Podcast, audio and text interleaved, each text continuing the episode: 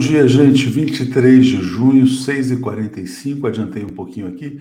Vou rodar um vídeo do Joaquim de Carvalho de 15 minutos. Volto já já para o Bom Dia. Nesse vídeo ele explica muito bem o esquemão dos pastores picaretas. Vamos lá, gente. Daqui a pouco estou de volta. Olá, tudo bem?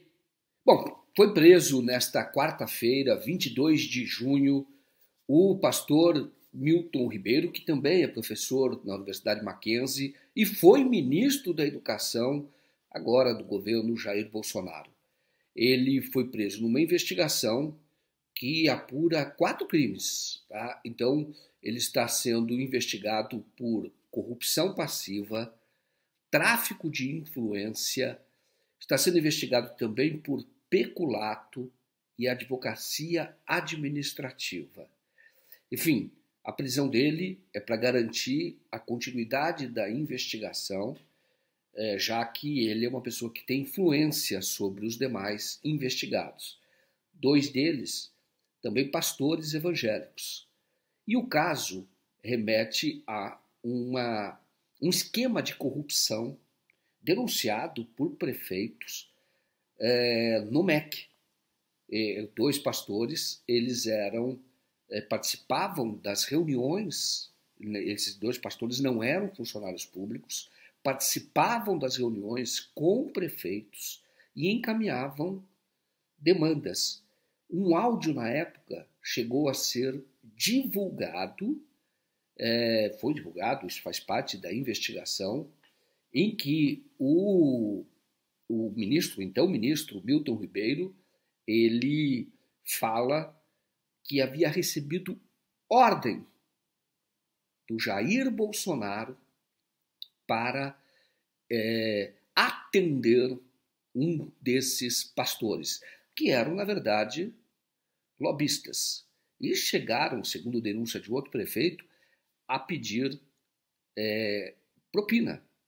Um, para um deles pediu um quilo de ouro. Mas você vai ver essa outra é, manifestação, essa outra gravação, logo adiante. Primeiro, vamos ficar aqui com o áudio de uma reunião, reunião no Ministério da Educação, em que o ministro diz que é, é, havia recebido ordem para atender com prioridade o, é, os é, indicados pelo Gilmar.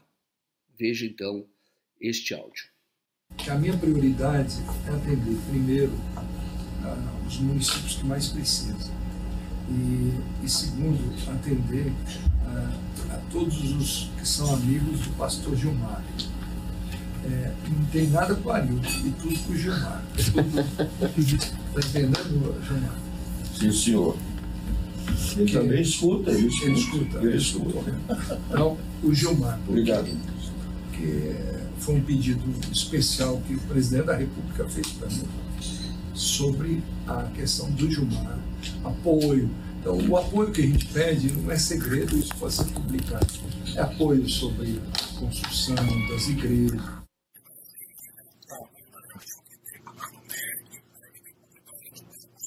E, é, como é que era a conversa exatamente? O que, que o pastor pediu, né? E era em troca do quê?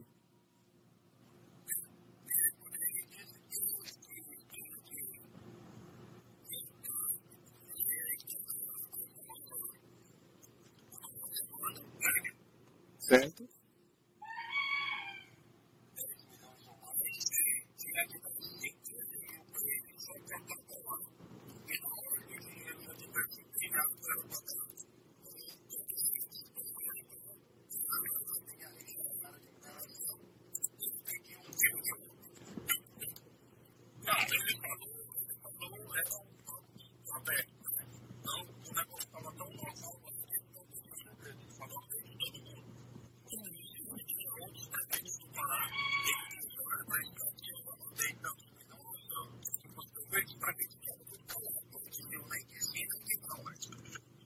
Bom,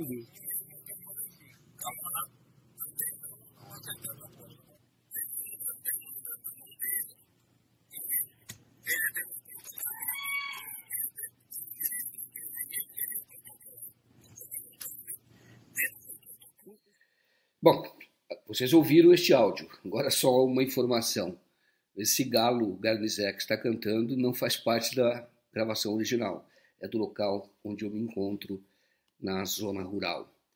É, então, o qual foi hoje a reação do Jair Bolsonaro ao saber da prisão, ao ser, ao saber não, ao ser questionado sobre a prisão do, uh, do seu ex-ministro, o Milton Ribeiro, é, que ele defendeu na ocasião das denúncias. Disse até que é, é, daria cara, queimaria a cara pela idoneidade do então ministro. Ele chegou a fazer esta declaração.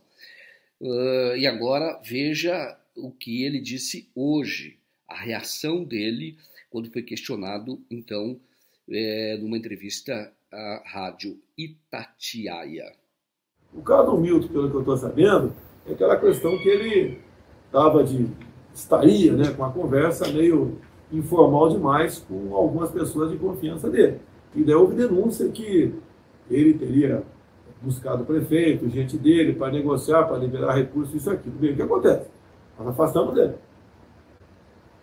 Isso aqui, se tem prisão, se tem prisão é Polícia Federal. É sinal que a Polícia Federal está agindo. Ele responda pelos atos dele. Eu peço a Deus que não tenha problema nenhum. Mas se tem algum problema, a PF está agindo, está investigando. É um sinal que eu não interfiro na PF, que isso aí vai, vai, vai respingar em mim, obviamente. Né? É que eu disse para você, eu tenho 23 ministros, tenho mais uma centena de secretários, mais de 20 mil caras em comissão. Se alguém faz algo de errado, não vai botar a culpa em mim? Eu lamento. Tá? A imprensa vai dizer que está ligado a mim, etc. Paciência. Tá? Se tiver algo de errado, ele vai responder. Se tiver, se for inocente, sem problema, se preocupado, vai pagar. O governo colabora com a investigação, a gente não, não compactua com nada disso. Agora, eu não sei qual a profundidade da, dessa investigação. A reação de Jair Bolsonaro ela segue um padrão. Em 2019, quando o filho Flávio Bolsonaro estava sendo investigado por rachadinhas, isto é, rachadinha, na verdade, peculato. Na verdade, é desvio de dinheiro público. Quando ele estava sendo investigado, o Jair Bolsonaro, numa conversa com os seus apoiadores, ou ali naquele cercadinho onde ficavam os apoiadores. Também naquela época a imprensa acompanhava, ali havia até um, muita agressividade durante todas as manhãs, acompanhava a saída do Jair Bolsonaro. E aí ele declarou que não responderia pelo ato de outras pessoas. Ele tirou o corpo fora. Veja que ele tirou o corpo fora. E justamente o Jair Bolsonaro, que é, ele é suspeito de ter criado esse próprio esquema de dinheiro público que depois se comprovou existir no, no gabinete do Flávio Bolsonaro. É, o, o Jair Bolsonaro, na ocasião, disse que não responderia pelos atos, mas se sabe que houve uma movimentação muito grande nos bastidores dos tribunais, inclusive no STJ, para tentar melar toda essa investigação tanto do STJ quanto do Tribunal de Justiça lá do Rio de Janeiro. Há quem diga até que o procurador foi nomeado pelo governador atual, Cláudio Castro, justamente para blindar o Jair Bolsonaro. Houve um apoio para que o Itzel caísse e assumisse o Cláudio Castro. A contrapartida seria justamente esta blindagem do Flávio Bolsonaro. Então, é, parece seguir essa reação hoje do Jair Bolsonaro, parece seguir este padrão. Isto é, quando uma pessoa de confiança ela é flagrada, a pessoa, até o filho, né? ele diz: não tenho nada a ver com isso. Mas houve movimentação, como nós sabemos no caso do Flávio, de bastidores para melar a investigação. Agora veja um vídeo do circuito interno do condomínio onde mora o Milton Ribeiro, em Santos. É, este, estas imagens mostram o um momento em que o ex-ministro da Educação no governo atual, no governo federal atual, ele é levado preso. Você vê que essas imagens, olha aqui, ele sai, ele entra no carro, então segue preso é, por conta da investigação por corrupção, peculato, é, advocacia administrativa, tráfico de influência. Agora, a questão é saber se o Milton Ribeiro ele vai sustentar o que ele disse para os pastores, que recebia ordens para atender prioritariamente os lobistas, pastores lobistas. No caso que algumas pessoas chamaram de corrupção gospel do Jair Bolsonaro. A corrupção gospel do governo dele, sabendo que uma das bases, ou hoje ele tem uma base política, em, é, em parte dos evangélicos, parte significativa dos evangélicos, sobretudo de suas lideranças. Bom, esse é um caso que merece uma investigação profunda, que essa investigação continue a ser feita. Agora a questão é: Polícia Federal, Ministério Público Federal terão autonomia para aprofundar e saber por que Jair Bolsonaro deu esta ordem para atender prioritariamente dois lobistas. Na verdade, duas pessoas suspeitas de corrupção grave na área de educação. Bolsonaro, na entrevista à Rádio Tatiaia, disse que não interfere na Polícia Federal. Bom, nós sabemos que isso não é verdade. Já houve afastamento de delegados, seja por promoção ou seja afastamento mesmo, porque estavam investigando pessoas próximas de Jair Bolsonaro, inclusive o próprio filho. No caso do Antel Benji, sabemos que no caso da facada, ou suposta facada lá em Juiz de Fora, na investigação, o delegado que investigava foi é, transferido para os Estados Unidos, o Rodrigo Moraes, vai ficar lá dois anos, e um outro delegado assumiu. Enfim, assim comprovação de interferência do Jair Bolsonaro na Polícia Federal. Mas espera-se que, neste caso, haja pressão para que não haja interrupção da investigação e para se saber aonde esse esquema de corrupção levava. Nós sabemos que no caso da, peculato, do desvio de dinheiro público, é, que é conhecido como rachadinha, nós sabemos que que o próprio Bolsonaro foi implicado. A ex-cunhada dele contou numa gravação que tinha, é, ouvia, é, o filho dela, na verdade nem ouvia, o filho dela foi afastado porque não dava o dinheiro que o Jair Bolsonaro queria, dinheiro público. Veja essa gravação também que foi divulgada é, a, a, já recentemente na rede social e vamos ouvir. O André dava muito problema aí, porque o André nunca devolveu o dinheiro certo que tinha que ser devolvido, entendeu? Tinha que devolver 6 mil, o André devolvia 2, 3. Foi um tempão assim, até que o Jair pegou e falou: ó, chega, pode tirar ele, porque ele nunca me devolve o dinheiro certo. Não é pouca coisa que eu sei, não. É muita coisa que eu posso ferrar a vida do Flávio, posso ferrar a vida do Jair, posso ferrar a vida da Cristina. Entendeu? Então é por isso que eles têm medo e mandam eu ficar quietinha, não sei o que tal. Entendeu? É esse negócio aí. Na verdade, essa gravação foi divulgada pela imprensa e depois foi muito republicada na rede social. Bom, o caso é gravíssimo. Mostra que sim, aquilo que, na verdade, toda pessoa bem informada sabe, agora ganhou um inquérito que existe corrupção no governo Bolsonaro. Só não há grande divulgação porque a polícia ela sofre interferência. Agora espera-se que esse caso, então, ele avance. Para isso, é preciso ter uh, que o Ministério Público Federal, comandado pelo Augusto Aras, tenha autonomia e também a Polícia Federal. Muito obrigado pela audiência e nós voltamos sempre que houver notícias é, para comentar. E eu lembro a vocês que o TV 247 está a caminho de um milhão de inscritos. Estamos muito próximos desta marca e você pode ajudar fazendo a sua inscrição. E também, se você puder, eu convido vocês a patrocinarem o nosso jornalismo independente, fundamental para a democracia brasileira. Muito obrigado, desde já. Um grande abraço a todos e um excelente dia. Até mais. Bom dia, gente. Foi só uma experiência nova. Eu queria muito que vocês vissem esse vídeo do Joaquim Monstrão, mais conhecido como, aliás, Joaquim de Carvalho, mais conhecido como Joaquim Monstrão. O vídeo na íntegra está aqui na descrição desse vídeo também.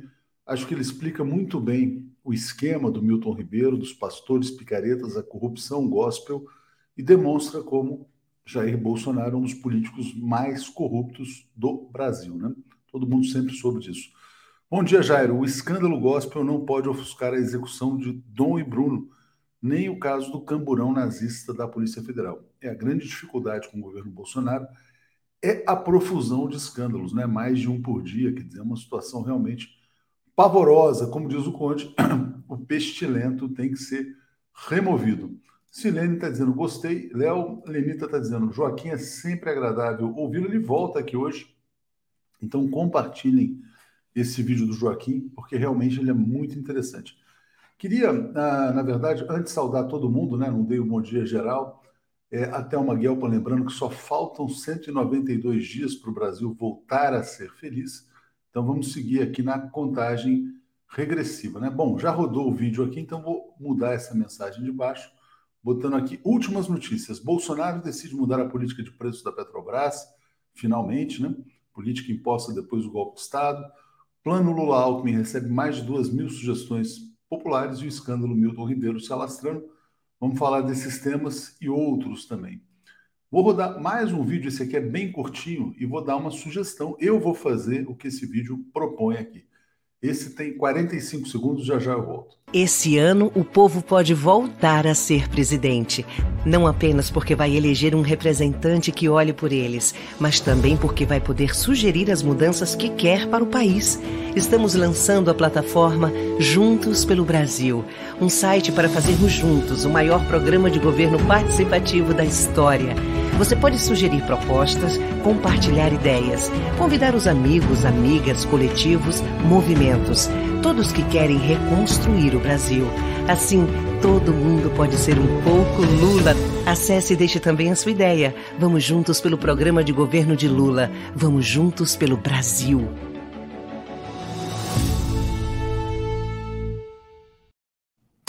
Bom, é programa Juntos pelo Brasil, né? .com.br. Vou botar aqui a tela para quem quiser participar. Acho que vale a pena. Por quê? O que, que o Lula tem dito? Tá aqui, ó, programa Juntos pelo Brasil.com.br. Também vou botar o link na descrição do vídeo. Ele tem dito contra o orçamento secreto do Arthur Lira, o Bolsolão, os esquemas, a corrupção do MEC, Ciro Nogueira, orçamento público e participativo. E você também pode ser um agente pela reconstrução do Brasil. Achei a ideia fantástica e apoio, não só apoio, como também vou participar. Muito obrigado a Vera Lúcia Gian, que se tornou assinante aqui da TV 247. E agora, agora, enfim, vamos chamar aqui o nosso querido Zé Reinaldo para a gente seguir aqui no Bom Dia. Vamos em frente. Cadê o Zé Reinaldo? Zé Reinaldo, onde está você? O comentário de Zé Reinaldo.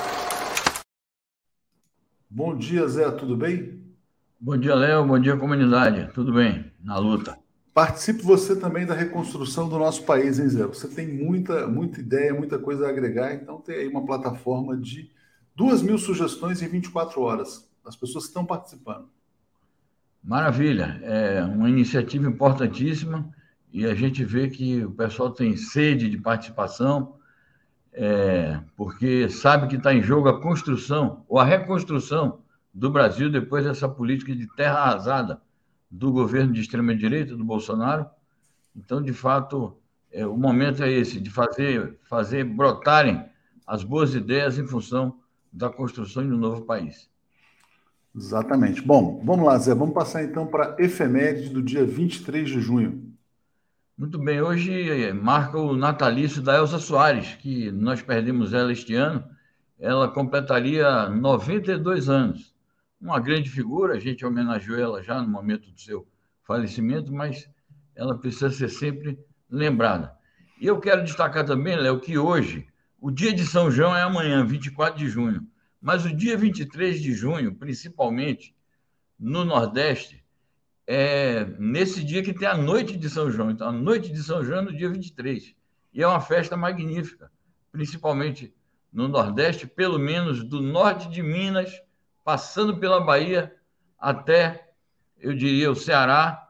É, o São João é uma grande festa popular e é um dia a ser muito festejado. Já é ponto facultativo na Bahia hoje. Opa! Amanhã é feriado.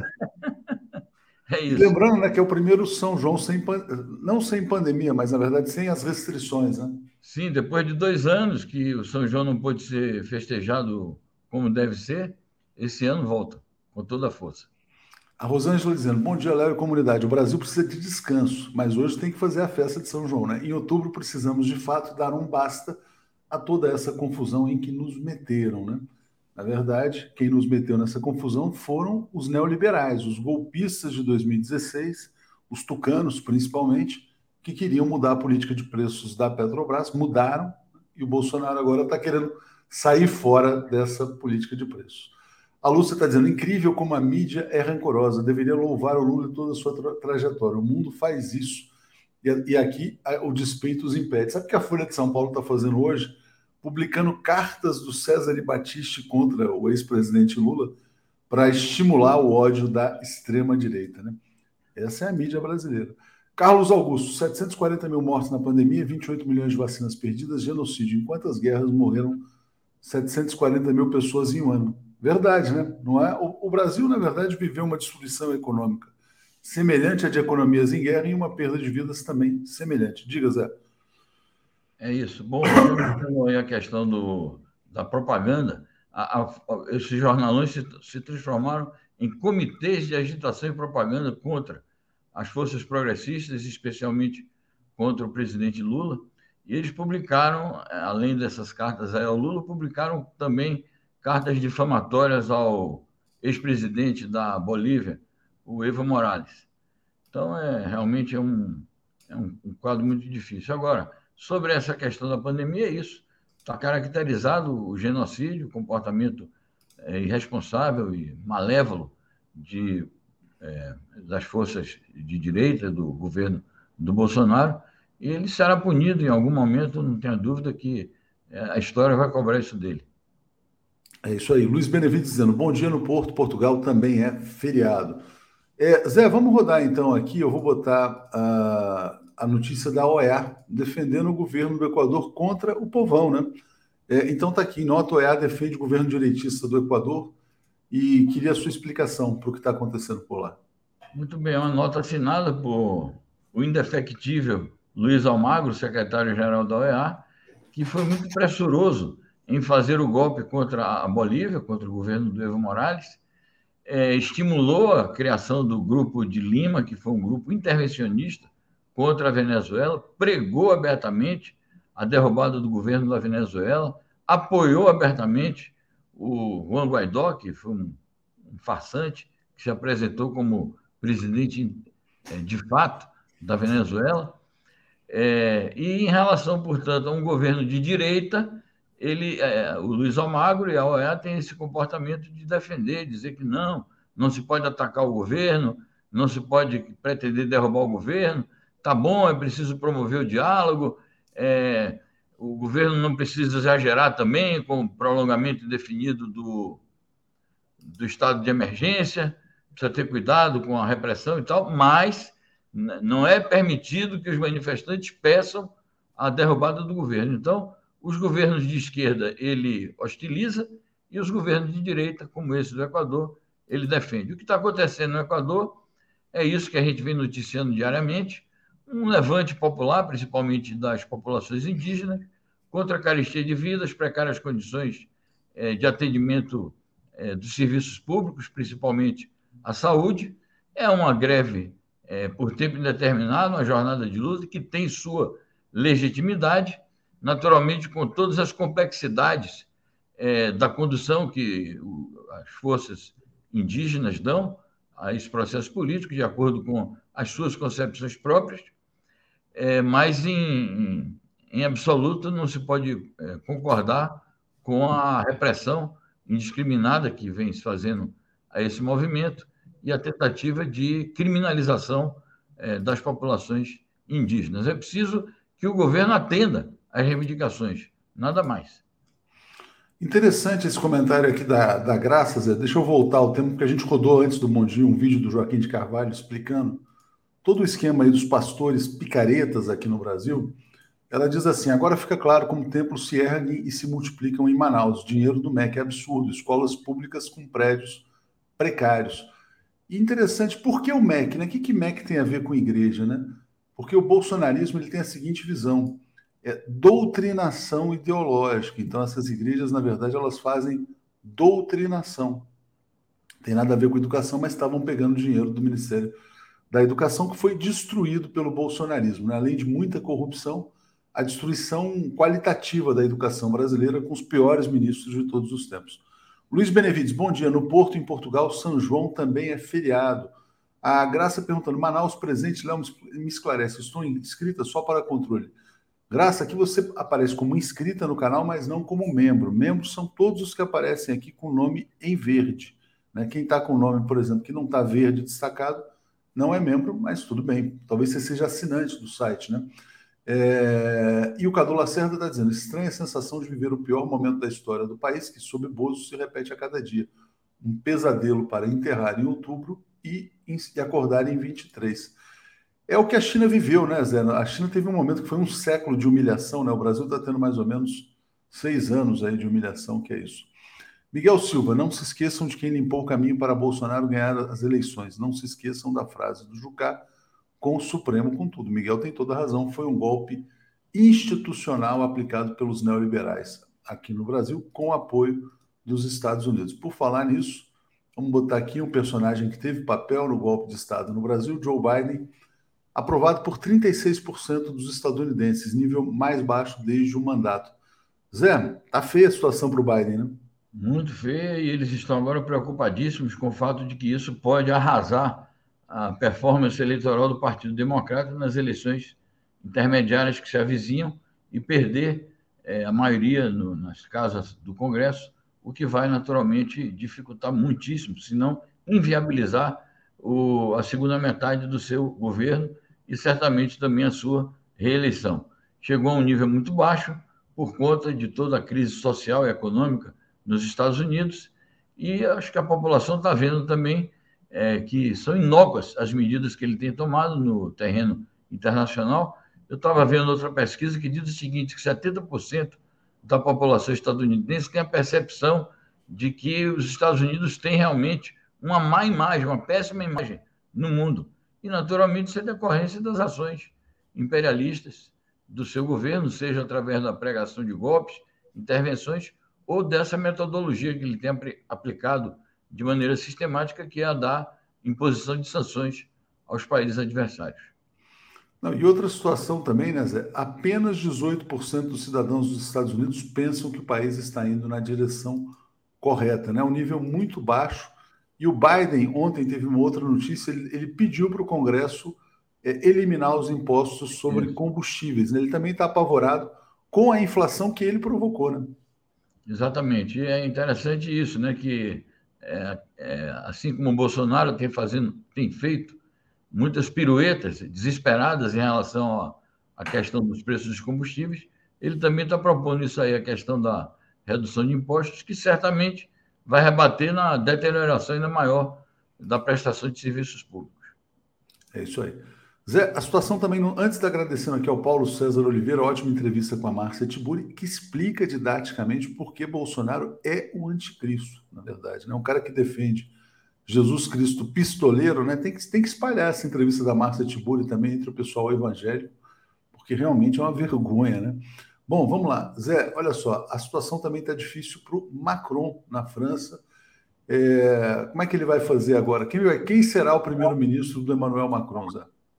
Muito difícil, muito difícil, porque nenhum grupo político, o grupo parlamentar que se formou com as eleições, está disposto a fornecer a maioria, fornecer votos para o, Macron formar uma maioria, formar um governo. Mesmo os republicanos, que são o grupo político mais próximo do macronismo, de onde ele inclusive veio, é, não nos esqueçamos de que ele teve muitas ligações com o Sarkozy, mesmo esse grupo, que é a chamada direita tradicional republicana francesa, está disposto, tá disposto a, a apoiá-lo, porque eles se atacaram muito na campanha eleitoral e sabe que o eleitorado vai estranhar. Essa foto aí mostra o encontro dele com a Marine Le Pen. Ele dedicou os últimos dois, três dias a consultas com os partidos políticos. As forças de esquerda tampouco podem se aproximar do Macron, por mais que ele diga: não, eu não sou de direita, eu sou de centro. Mas a campanha eleitoral evidenciou é, o seu programa de direita também, a restrição aos direitos dos trabalhadores, a, a, o corte dos direitos trabalhistas, a ofensiva sobre a Previdência Social.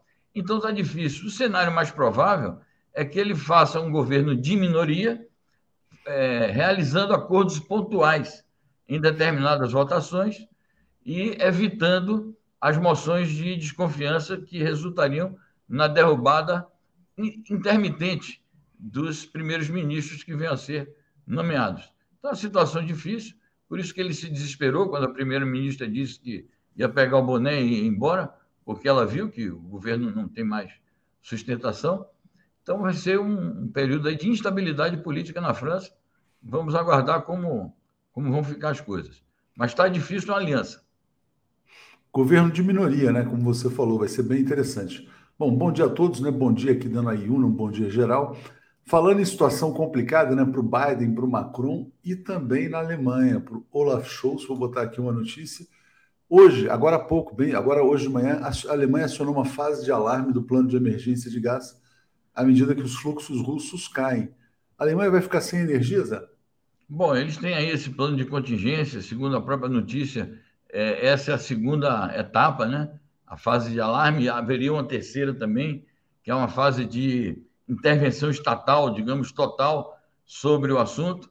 Eles ainda estão mantendo algum controle, então está dentro das, das fases escalonadas para eventuais racionamentos, é, mas tudo isso sinaliza que há uma crise profunda no abastecimento por conta exatamente é, das restrições que o próprio governo alemão fez ao Nord Stream 2, que, que foi uma obra conjunta com a Rússia, e eh, a, a, o boicote ao Nord Stream 2 interrompe uma cooperação bilateral de muitos anos, de décadas, no plano da energia entre a Rússia e a Alemanha. E eles estão, portanto, pagando o preço das sanções severas econômicas impostas pelos seus aliados da OTAN, principalmente os Estados Unidos, é, no momento dizem que ainda não vai afetar os preços, mas é uma ainda mesmo. Os preços podem também disparar, porque a escassez está é, se impondo. É uma situação difícil e que vai cobrar um preço político lá adiante. E tudo isso em função das sanções, né? Quer dizer, realmente uma política completamente irracional. Bom dia, a Janda aqui mandando aqui pedindo, peço para você me mandar, Janda, um e-mail no atucha.brasil247.com.br. Nilson Abreu, Marielle Genivaldo, Bruno Dom e muitos outros esquecidos pelo PIG Calhorda. Né? É importante continuar em todos esses temas, lembrando que o Marcelo Auler continua lá em Sergipe, acompanhando o caso do Genivaldo. Bom, Zé, vamos então agora falar sobre a guerra na Ucrânia. Tem notícias também, batalha na região do Donbass se aprofundando e a Ucrânia falando em clímax temível, né? O que, que seria essa situação?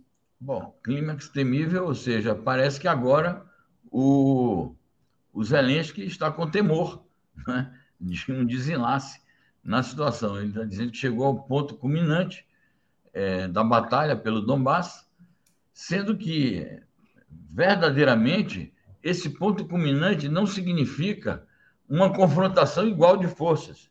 Não significa que a Ucrânia eh, esteja opondo uma resistência capaz de deter a ofensiva russa. Esse clima significa é, o quase completo controle eh, da Rússia sobre a região do Donbass e, portanto, a quase completa vitória da Rússia sobre as forças ucranianas ali na região. O que resta é aquela fábrica chamada Azote, que é uma fábrica de produtos químicos, onde, segundo os noticiários, estão lá 500 pessoas, entre civis e militares, provavelmente que esses civis são utilizados como escudo humano, ou seja, a Rússia não pode bombardear aquela fábrica, porque existem civis ali, certamente é, mulheres, crianças, é, pessoas idosas, então é preciso respeitar essa, essa fronteira, não se pode atacar uma instalação assim, onde existam civis, mas vai ser a mesma história de Mariupol, mais dia menos dia, como a fábrica de Mariupol se rendeu, essa daí vai se render também, é o que falta para o controle total.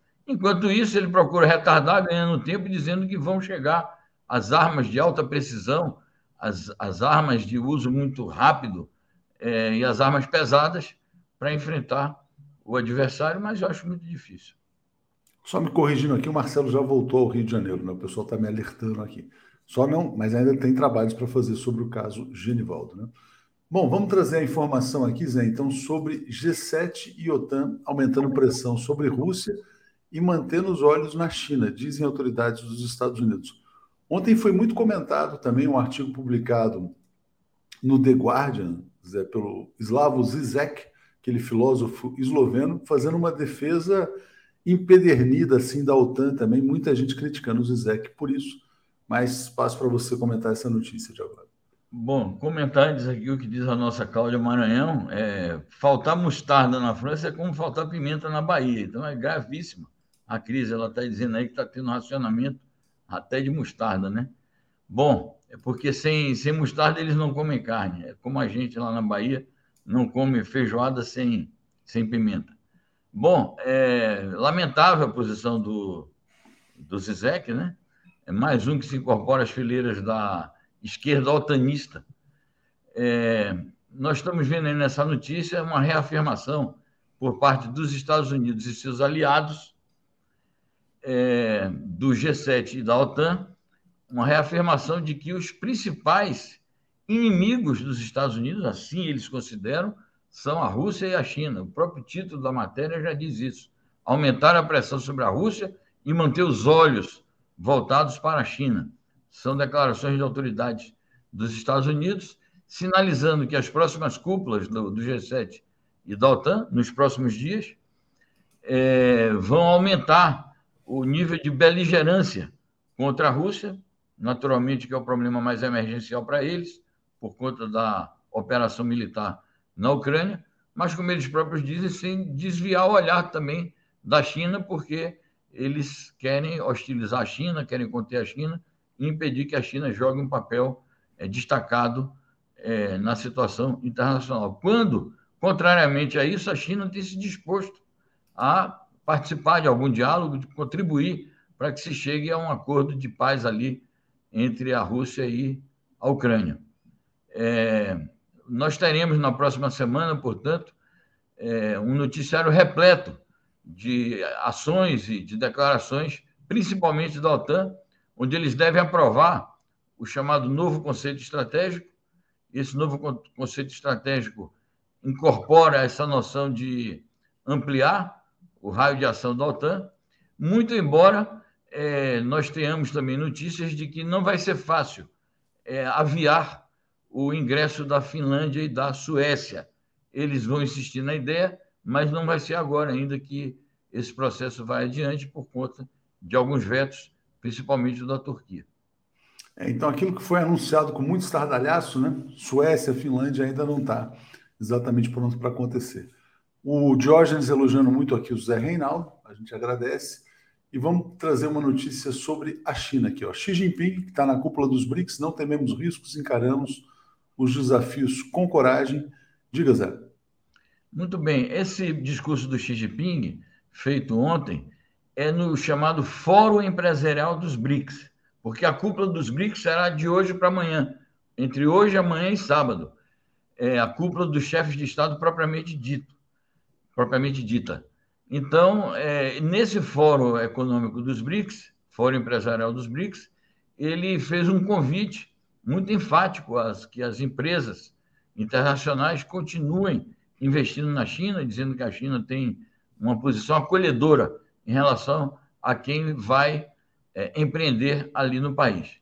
Mas essa parte do discurso é uma parte política e geopolítica, onde ele aponta isso. O mundo está cheio de complexidades, cheio de conflitos, cheio de problemas e crises. Nomeadamente, ele destaca a questão da pandemia e a questão das dificuldades econômicas globais, mas diz: a China não teme os riscos da situação, é, a China encara os desafios de maneira corajosa e a China tem, digamos assim, é, capacidade de não só sobreviver nesse mundo conflituoso e repleto de desafios, como também manter o seu impetuoso desenvolvimento e, ao mesmo tempo, dar a sua contribuição para estabilizar a situação no mundo e promover a paz internacional. Muito bom. E agora a notícia mais importante do dia que eu vou trazer aqui, que é uma palestra do nosso editor internacional no Salão do Livro Político. Está aqui, é um debate, na verdade. Editor internacional do 247 debate nesta quinta sobre imperialismo e comunismo. Uh, então participa Zé Reinaldo com Juliane Furno e Vincent Bevins. Diga, Zé. Então, é isso. Obrigado aí pela divulgação. Naturalmente que há notícias muito mais importantes, mas é um evento importante, o Salão do Livro Político, na PUC, é, que começou na segunda-feira com uma espetacular palestra da presidente Dilma, no auditório lotado, onde a Dilma, como sempre, fez uma brilhante análise da conjuntura política. E tem ocorrido muitos debates ali na, na, no Tucarena e no Tuca, e hoje eu tenho a honra de é, participar desse debate com a, a Juliane Furno e o Vicente, e vamos discutir sobre isso, o papel do imperialismo como vetor principal da política das potências ocidentais e da ideologia anticomunista. É, quem vai estar lá também hoje, à tarde, na, na PUC, é o nosso querido Rodrigo Viana, que está lançando um livro e vai fazer uma nova sessão de autógrafos ali a partir das duas da tarde. A palestra da qual eu vou participar, o debate, é, será entre as 16h30 e 18 horas no Tucarena, que é um anfiteatro que tem ali. Então, eu espero a presença dos amigos. Vamos falar também do papel da mídia alternativa e independente, que é o nosso querido é, Brasil 247. Muito bem. Uh, bom, a Juliane todo mundo conhece, Zé. Quem é o Vincent Bevins? Explica é um para gente. jornalista estadunidense, já teve por aqui pelo Brasil, viveu aqui no Brasil e tem uma contribuição a dar também com suas reflexões.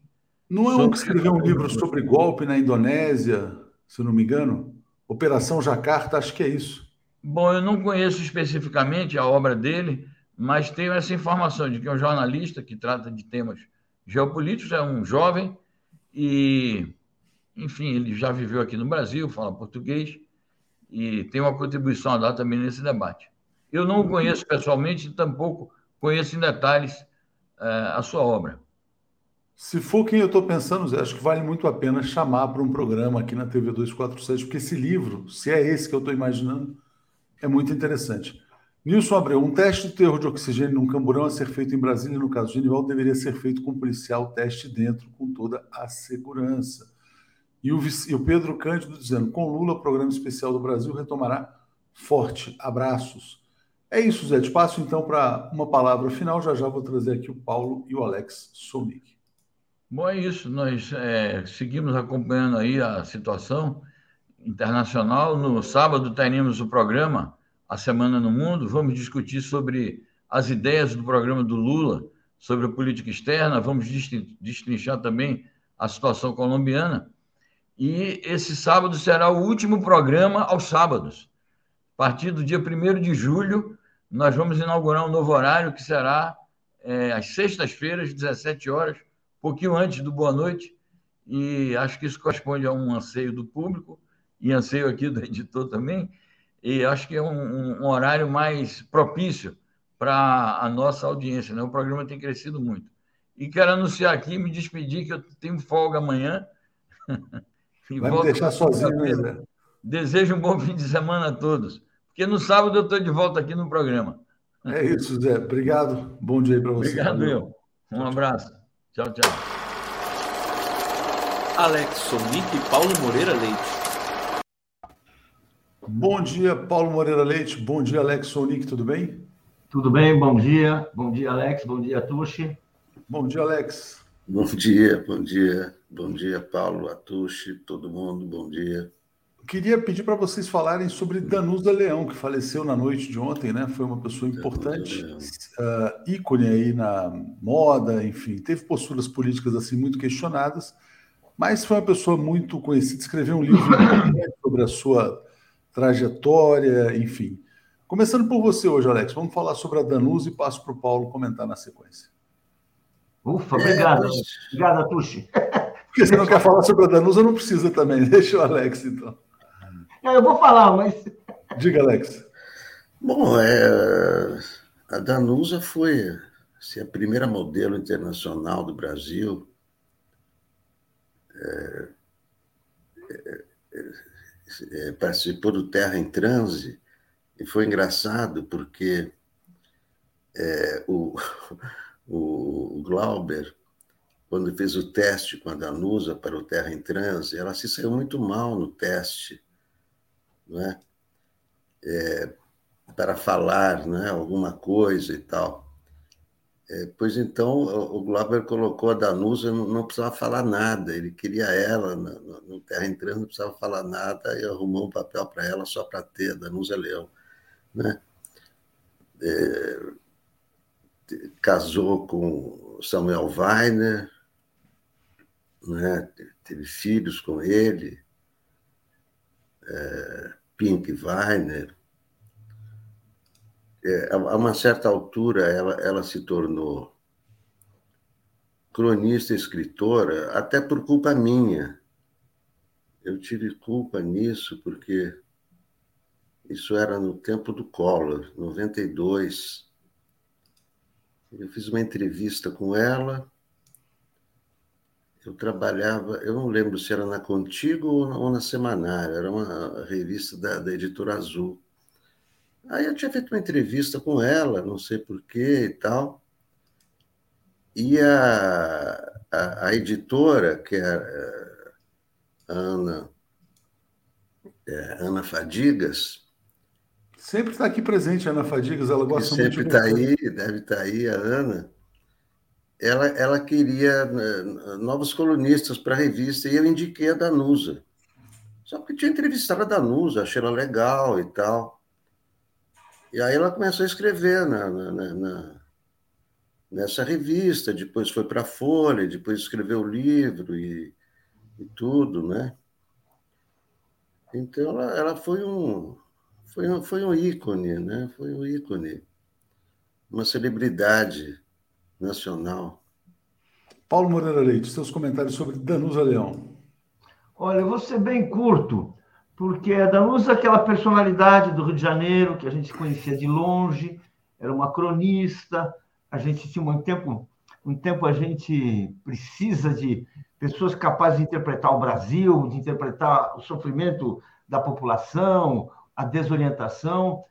Uh, e a biografia dela me, me impressionava, o fato dela ter sido casada com Samuel Weiner, que é um jornalista que eu sempre respeitei muito. Ela tem uma vida própria, vamos, vamos esclarecer. Mas eu queria dizer que, no fim, nos últimos tempos dela como cronista, ela foi uma dessas pessoas que simplesmente mudou de lado. Quando, foi ela que disse a história do porteiro em Paris? Pois é, do, você vai encontrar o seu porteiro em Paris. É, é, ela, ela, ela, ela virou aquela, ela virou uma cronista do snobismo.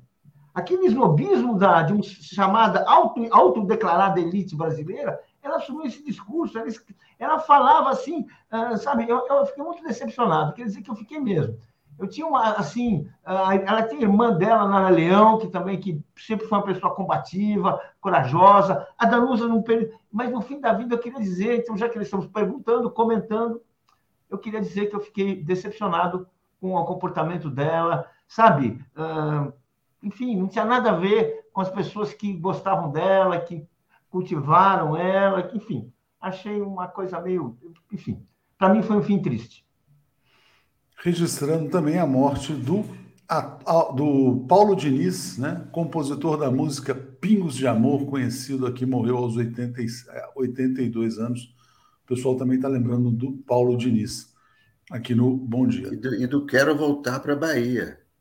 I don't wanna stay here. I wanna to be to back, go back to Bahia. Bahia. É, é, isso é muito bom. é o grande sucesso dele. Exatamente.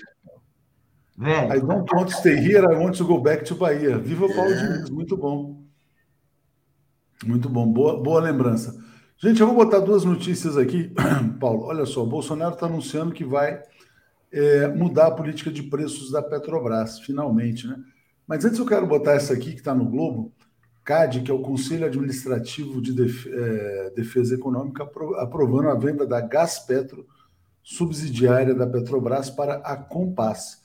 A Compass é, anti, é, é, tem, a, tem a antiga Congás, ela pertence ao Rubens Ometo, que é o bilionário do etanol no Brasil, um oligarca brasileiro, que ameaçou uh, durante o governo da. Ameaçou várias autoridades durante o governo da ex-presidente Dilma Rousseff e dizia que iria dominar o mercado de gás no Brasil. Então ele tem a transportadora da Petrobras, que é a Gaspetro, e tem a distribuição de gás no Brasil também.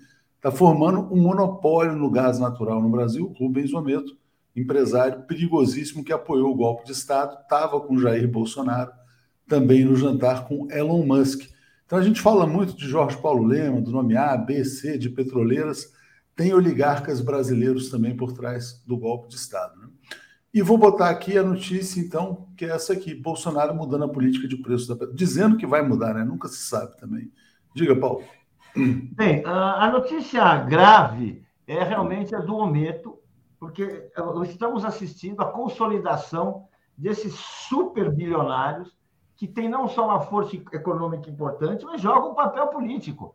E pelo que nós, pelo, pelo retrospecto, é um papel político nocivo contra os interesses da maioria, contra a, a, a, o regime democrático, a favor assim, de, de, de autocracias que, uh, na qual eles possam mandar com poderes absolutos, quase de monarca sobre seus setores econômicos.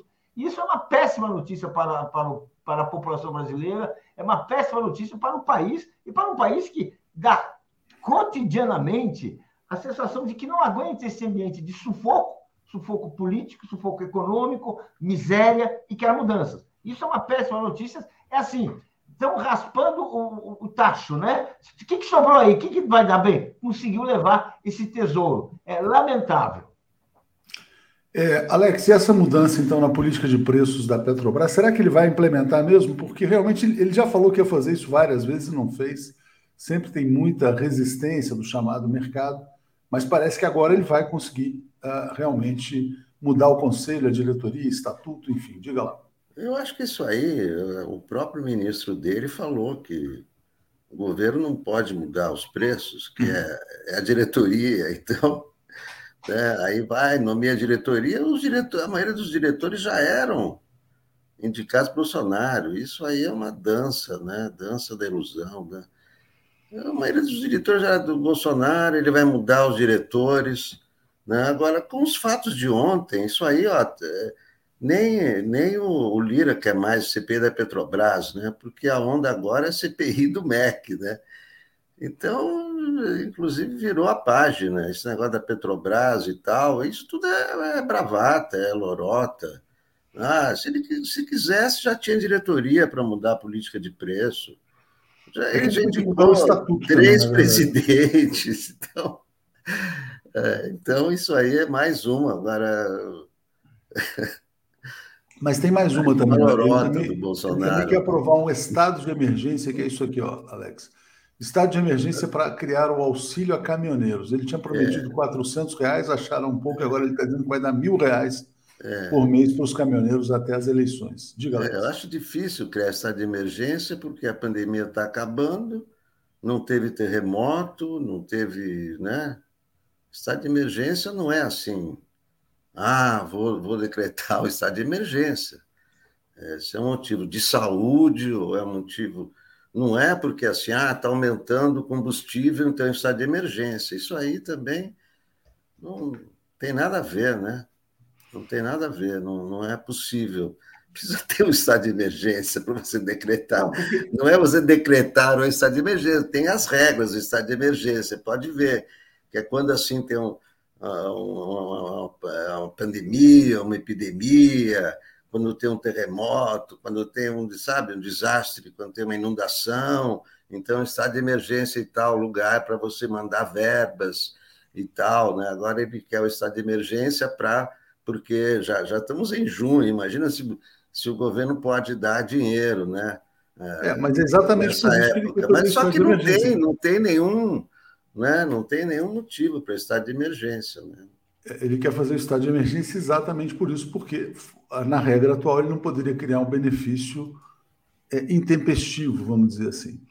É, o Silvio Rodrigues está dizendo que essa música I Want to Go Back to Bahia foi feita para Caetano Veloso no exílio, então muito legal. É, exatamente. É, Raimundo Júnior, ontem Geraldo Alckmin declarou apoio ao França para o governo. Será que isso faz parte de uma estratégia para minar a candidatura de Tarcísio? Eu acho que ele não poderia fazer diferente, né? ele está no PSB. É, e o Cadu Lacerda está dizendo, Danusa, irmã da Nara, que decepção ao final. Pois é. Graça, vou regularizar, quero inscrição, continuando. Vou fotografar os templos nas periferias e nos enviar. Então, obrigado aqui, a Graça. E o Cadu Lacerda dizendo, e você não assistiu ainda a Cordilheira? Assista, porque o filme argentino surpreende pela abordagem sobre a presença do Império na América do Sul. Paulo, antes da gente falar do Milton Ribeiro, eu queria te pedir para comentar o caso do César de Batiste, né? A Folha de São Paulo está investindo no caso César, César e Batiste para tentar minar a candidatura é, do ex-presidente Lula. Então está aqui revelações do César e Batiste. Passo para você, Paulo. Pois é, né?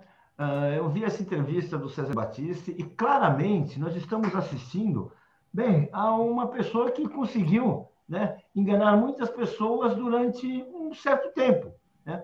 O César Batista foi um, um, um, um, cidadão que foi militante de uma organização terrorista italiana, cometeu crimes, foi condenado, escapou e convenceu pessoas de boa fé, pessoas que têm valores democráticos, democráticos, pessoas que uh, uh, acreditam assim que todos são inocentes até prova em contrário, que desconfiam corretamente de estados autoritários, de justiça autoritária, como era a justiça italiana naquele período, que ela sofreu, entrou em distorções e uh, uh, deu, deu, pessoas que deram, portanto, crédito a ele. No Brasil, o Lula foi uma dessas pessoas. E depois, quando foi repatriado, ocorreu. Uh, o César Batista hoje ele se volta contra aqueles que tiveram assim um espírito de generosidade, um espírito democrático, de lhe dar ouvidos de acreditar nas suas, nas suas uh, palavras inocentes. Escreveram um livro no Brasil, Atushi, sobre a inocência dele. E são pessoas corretas, dignas. Ou seja, o Cesare Batista é aquele sujeito que até hoje, assim, ele, ele passa a vida enganando. Enganou uma vez, e agora está enganando de novo. Agora, agora que ele viu que tem uma oportunidade de crescer no anti-Lula, ele vira um anti-Lula.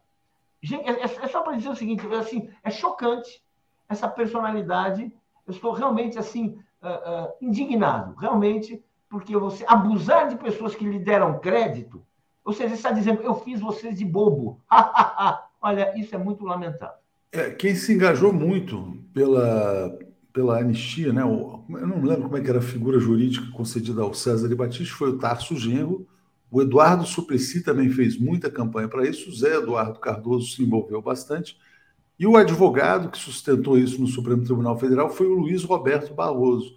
Foi ali que o Barroso se credenciou para ser é, ministro do Supremo Tribunal Federal. E isso vai dar muita munição aos bolsonaristas, né? Esse tema César e Batista. Mas, Alex, os bolsonaristas eles têm que agora lidar com o escândalo deles, que é o bolsolão do MEC, né? pastor Picareta, Milton Ribeiro.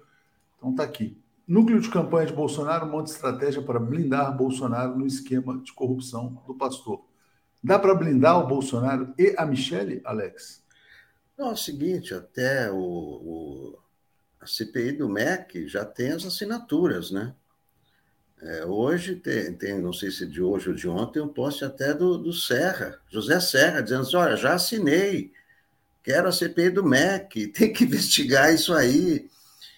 E o Eduardo Braga também assinou. Então já tem, embora o, o Pacheco seja contra, não, adianta o Pacheco ser contra. Se tem as assinaturas e se, se tem mais do que, ó, o motivo está aí, né? O prender o, o ministro, né? É, então, essa, essa é, é, né? é, mais uma, uma dor de cabeça né? para, o, para, o, para o Bolsonaro, porque ele está diretamente envolvido, né? tem a, a, famosa frase do Milton, estou atendendo a pedido do presidente, estou abrindo mas a pedido do presidente. Então, e, e tem uns 100 anos de sigilo, né? Bolsonaro mandou colocar 100 anos de sigilo, as reuniões com os pastores, né? Então, aí tem, tem, tem os ônibus, tem a robótica, tem os prepostos do, do, do Arthur Lira e do Ciro Nogueira no, no FNDE. Então, tem muita coisa aí né, para responder. E tem essa questão que eu achei, é, é essa questão do advogado, do, é, do Milton que me parece que foi escalado pelo Bolsonaro para controlar o Milton Ribeiro, porque o mesmo advogado é Michele né? Daniel Bialski. Então, do Sérgio Cabral também. É, do Sérgio Cabral, do Fábio Weintraub, mas eu estou falando da ligação com, com Bolsonaro. Né? É, ele foi indicado para o Ministério pela Michele, né? então, naturalmente, né? tem mesmo advogado, disse o advogado que foi acordado às seis da manhã, não era ainda advogado do, dele, mas foi acordado, quer dizer, o Milton Ribeiro tinha liberdade para telefonar para advogado é, de madrugada, né, se precisasse, não tinha nenhum contrato assinado, no entanto, foi atendido pelo advogado da Michele. É, isso isso me, me parece que é, é controlar o Milton Ribeiro, né? quer dizer, o Bolsonaro controla o Milton Ribeiro por meio do advogado, né? Tendo, né, sendo mesmo advogado, né, o advogado vai blindar o Bolsonaro, evidentemente, né? É, não, e obviamente mais, do que blindar, blindar o Milton Ribeiro, né? Aí tem o um conflito de interesses, né? Porque, por exemplo, é, ele, é. vai, ele vai delatar, se ele vai delatar, ele tem que delatar a Michelle e o Bolsonaro, mas é, ele é advogado da Michelle. Delatar, né? Não vai delatar. Você imagina se ele tendo como advogado Daniel Bialski, o Daniel Bialski vai impedir que ele delate. Não, e uma coisa. Que essa, esse que é o papel. E eu, eu acho, inclusive, que hoje Hoje vai, vai, ser, vai ser quebrada essa prisão dele, porque o, o mesmo juiz que mandou prender também é, negou a transferência para Brasília ontem, vai ter uma videoconferência hoje, ele está na Polícia Federal, e, e, a realidade é que as condições para prisão preventiva não estão caracterizadas, né? não estão caracterizadas. A prisão preventiva é assim, é, perturbação da ordem pública. Não há perturbação da ordem pública. É, é, tentativa de fuga, tentativa de fuga, tentativa de embaralhar o processo. Então, não tem nenhuma dessas três. Eu acho que hoje vai ser relaxado, vai passar para prisão domiciliar. Mas o escândalo está aí. Né? O escândalo já né, já está aí. A CPI vai começar, e aí é o seguinte: são 120 dias, né? Nós estamos em junho, digamos que a CPI começa, a CPI vai, e é um caso urgente, quer dizer, não dá para esperar. Tem eleição, tem eleição, mas né, esse fato é mais relevante. Então, você imagina o que vai ser a campanha do Bolsonaro. Bolsonaro vai ter que se defender disso, mas a Amazônia, hoje vão ser liberados corpos e tal, hoje também sai o novo Datafolha. Enfim, né, o, o escândalo é realmente né, vai ser, vai avançar, vai marcar essa campanha, né? Certamente. Bom, deixa eu ler, atualizar os comentários aqui. Olavo Lins está dizendo: sempre fui fã de Paulo Diniz, grande brasileiro, entre as músicas que mais gosto, eu vim de Piripiri. Joilson Campos dizendo: sou o Nick, tem razão. Estado de emergência deveria ter sido na ocasião em que o dito cujo fazia propaganda de cloroquina. E o Pedro Cândido dizendo, Mino Carta sempre alertava sobre César Batiste. Né? Paulo, olha só, escândalo do pastor, né, do Milton Ribeiro, preso preventivamente, sinal amarelo na campanha bolsonarista, vou botar aqui uma notícia na tela, é, que é essa aqui, prisão de Milton Ribeiro, mela bandeira anticorrupção de Bolsonaro e Datafolha é aguardado com apreensão. Todo mundo sabe que o Bolsonaro é um dos políticos mais corruptos do Brasil, é o cara da rachadinha, mas, de qualquer maneira, ele vinha mantendo esse discurso. Paulo, como é que você vê o impacto desse escândalo? Eu acho que é, é, é imenso, Eu acho, eu até, até escrevi aqui, eu não gosto de fazer previsões, não gosto de ficar contando uh, uh, com favas contadas, né? Uh, mas eu acho que isso aí mostra o fim da linha do Bolsonaro. Dizer assim, você tem um ministro, que aquele ministro que era o seu homem de confiança, porque você punha a cara no fogo, que você já protegeu uma vez, quando você manteve o sigilo de 100 anos. Gente, vamos falar. Os pastores amigos do. que faziam a ponte entre o Milton Ribeiro e o Bolsonaro, aqueles dois pastores que entregavam o serviço para o Milton, Milton Ribeiro, fizeram 35 visitas ao Planalto, e para que as, eh, eh, essas visitas não fossem conhecidas nem investigadas, o Bolsonaro fez um decreto de sigilo de 100 anos. Ou seja, é, é sigilo absoluto. Só para daqui a, a, quatro gerações poderão saber o que eles faziam e o que, o, o, que ocorreu. Ou seja, claramente é uma confusão absurda e que agora, e que agora a gente vê, uh, uh, vê, vê, vê, vê, crescendo. Vê o próprio ministro cada vez mais, ele, ele, ministro enrolado, envolvido, ou seja, o Bolsonaro está, sem dúvida, no pior momento do seu governo. Eu acho que tá, vai ser muito difícil ele conseguir achar uma saída, um discurso, porque a, o papel do indignado está difícil, e com isso já é, é, é, é, fica mais complicado. Ele já teve, nós sabemos, o Salles, o ministro do Meio Ambiente, a, a, acusado por, pela polícia americana de contrabando de madeira de lei, ministro do Meio Ambiente.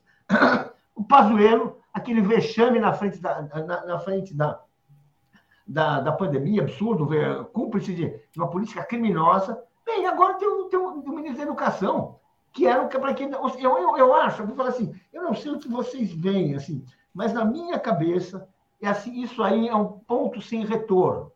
Eu acho que, assim, sabe, se ele estava precisando uh, sair uh, uh, do cerco, ele estava precisando abrir um, um furo para tentar arrumar uma, uma, uma tribuna, um microfone para falar na campanha, eu acho que agora ninguém mais vai prestar atenção. A credibilidade está perdida. Porque esse caso envolve não só a primeira-dama.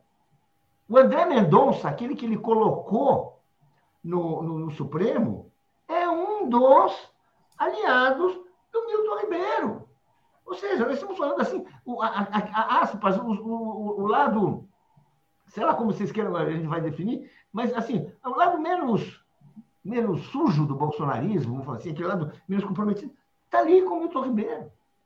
Então, para mim, assim, eles, eles, eles, eles vão ter que fazer uma defesa comum, porque, vamos dizer assim, ah, essas organizações criminosas, elas precisam de um advogado para dar coerência à sua defesa, isso sempre é, sempre tem alguém que. Porque senão, vamos dizer assim, você não pode um falar uma coisa, outro falar outra, eu me reuni, eu não me reuni, ah, eu queria aquilo. Não, você tem que achar uma linha de defesa. Para isso, você precisa ter um advogado, para isso. É, e assim, porque você está falando, você falou aqui de quê? De pessoas que agiam conjuntamente em nome de uma, um interesse comum. E é isso que está colocado. Bem, nessa situação toda, eu não vejo, eu vejo assim, vamos falar do que importa, que é a eleição eu acho que o Bolsonaro desce mais um degrau, ou muitos degraus, com esse caso. Por mais que ele grite, por mais que ele queira fazer coisas, por mais que ele vai falar de caminhoneiro, ele vai, ele afunda. Vai sendo cada vez mais difícil ele conseguir sair daquele círculo restrito de extrema direita que não elege ninguém, faz barulho, porque ele está na presidência, mas não elege ninguém. Vai ficando uma campanha cada vez mais complicada para o Bolsonaro. Não, exatamente, porque muda a pauta, né? Deixa de ser a questão dos combustíveis e passa a ser a roubalheira no Ministério da Educação pelos, pastores, pelos, pastores, bandidos. Deixa eu agradecer aqui ao José Hugo, que se tornou assinante, Pisse da Live, está dizendo: a CPI tem como uh, quebrar o sigilo de 100 anos? Vou passar para o Alex falar sobre isso. E o Gustavo Guerreiro trazendo uma informação importante: hoje tem greve dos servidores da FUNAI pedindo o fim da política anti-indígena do Bolsonaro, do presidente Marcelo eh, Xavier e justiça por, por Bruno Idom.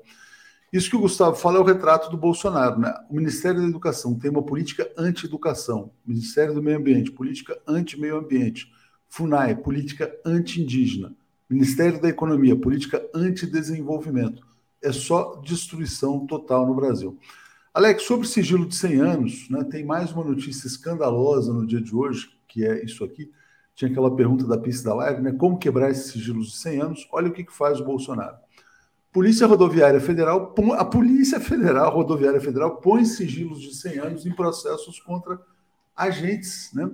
Então, é o seguinte, é, o governo Bolsonaro é o governo que protege todo tipo de bandido, inclusive quem assassina cidadão brasileiro em câmara de gás. Diga, Alex. É, sigilo de 100 anos nesse processo também, que coisa absurda, né?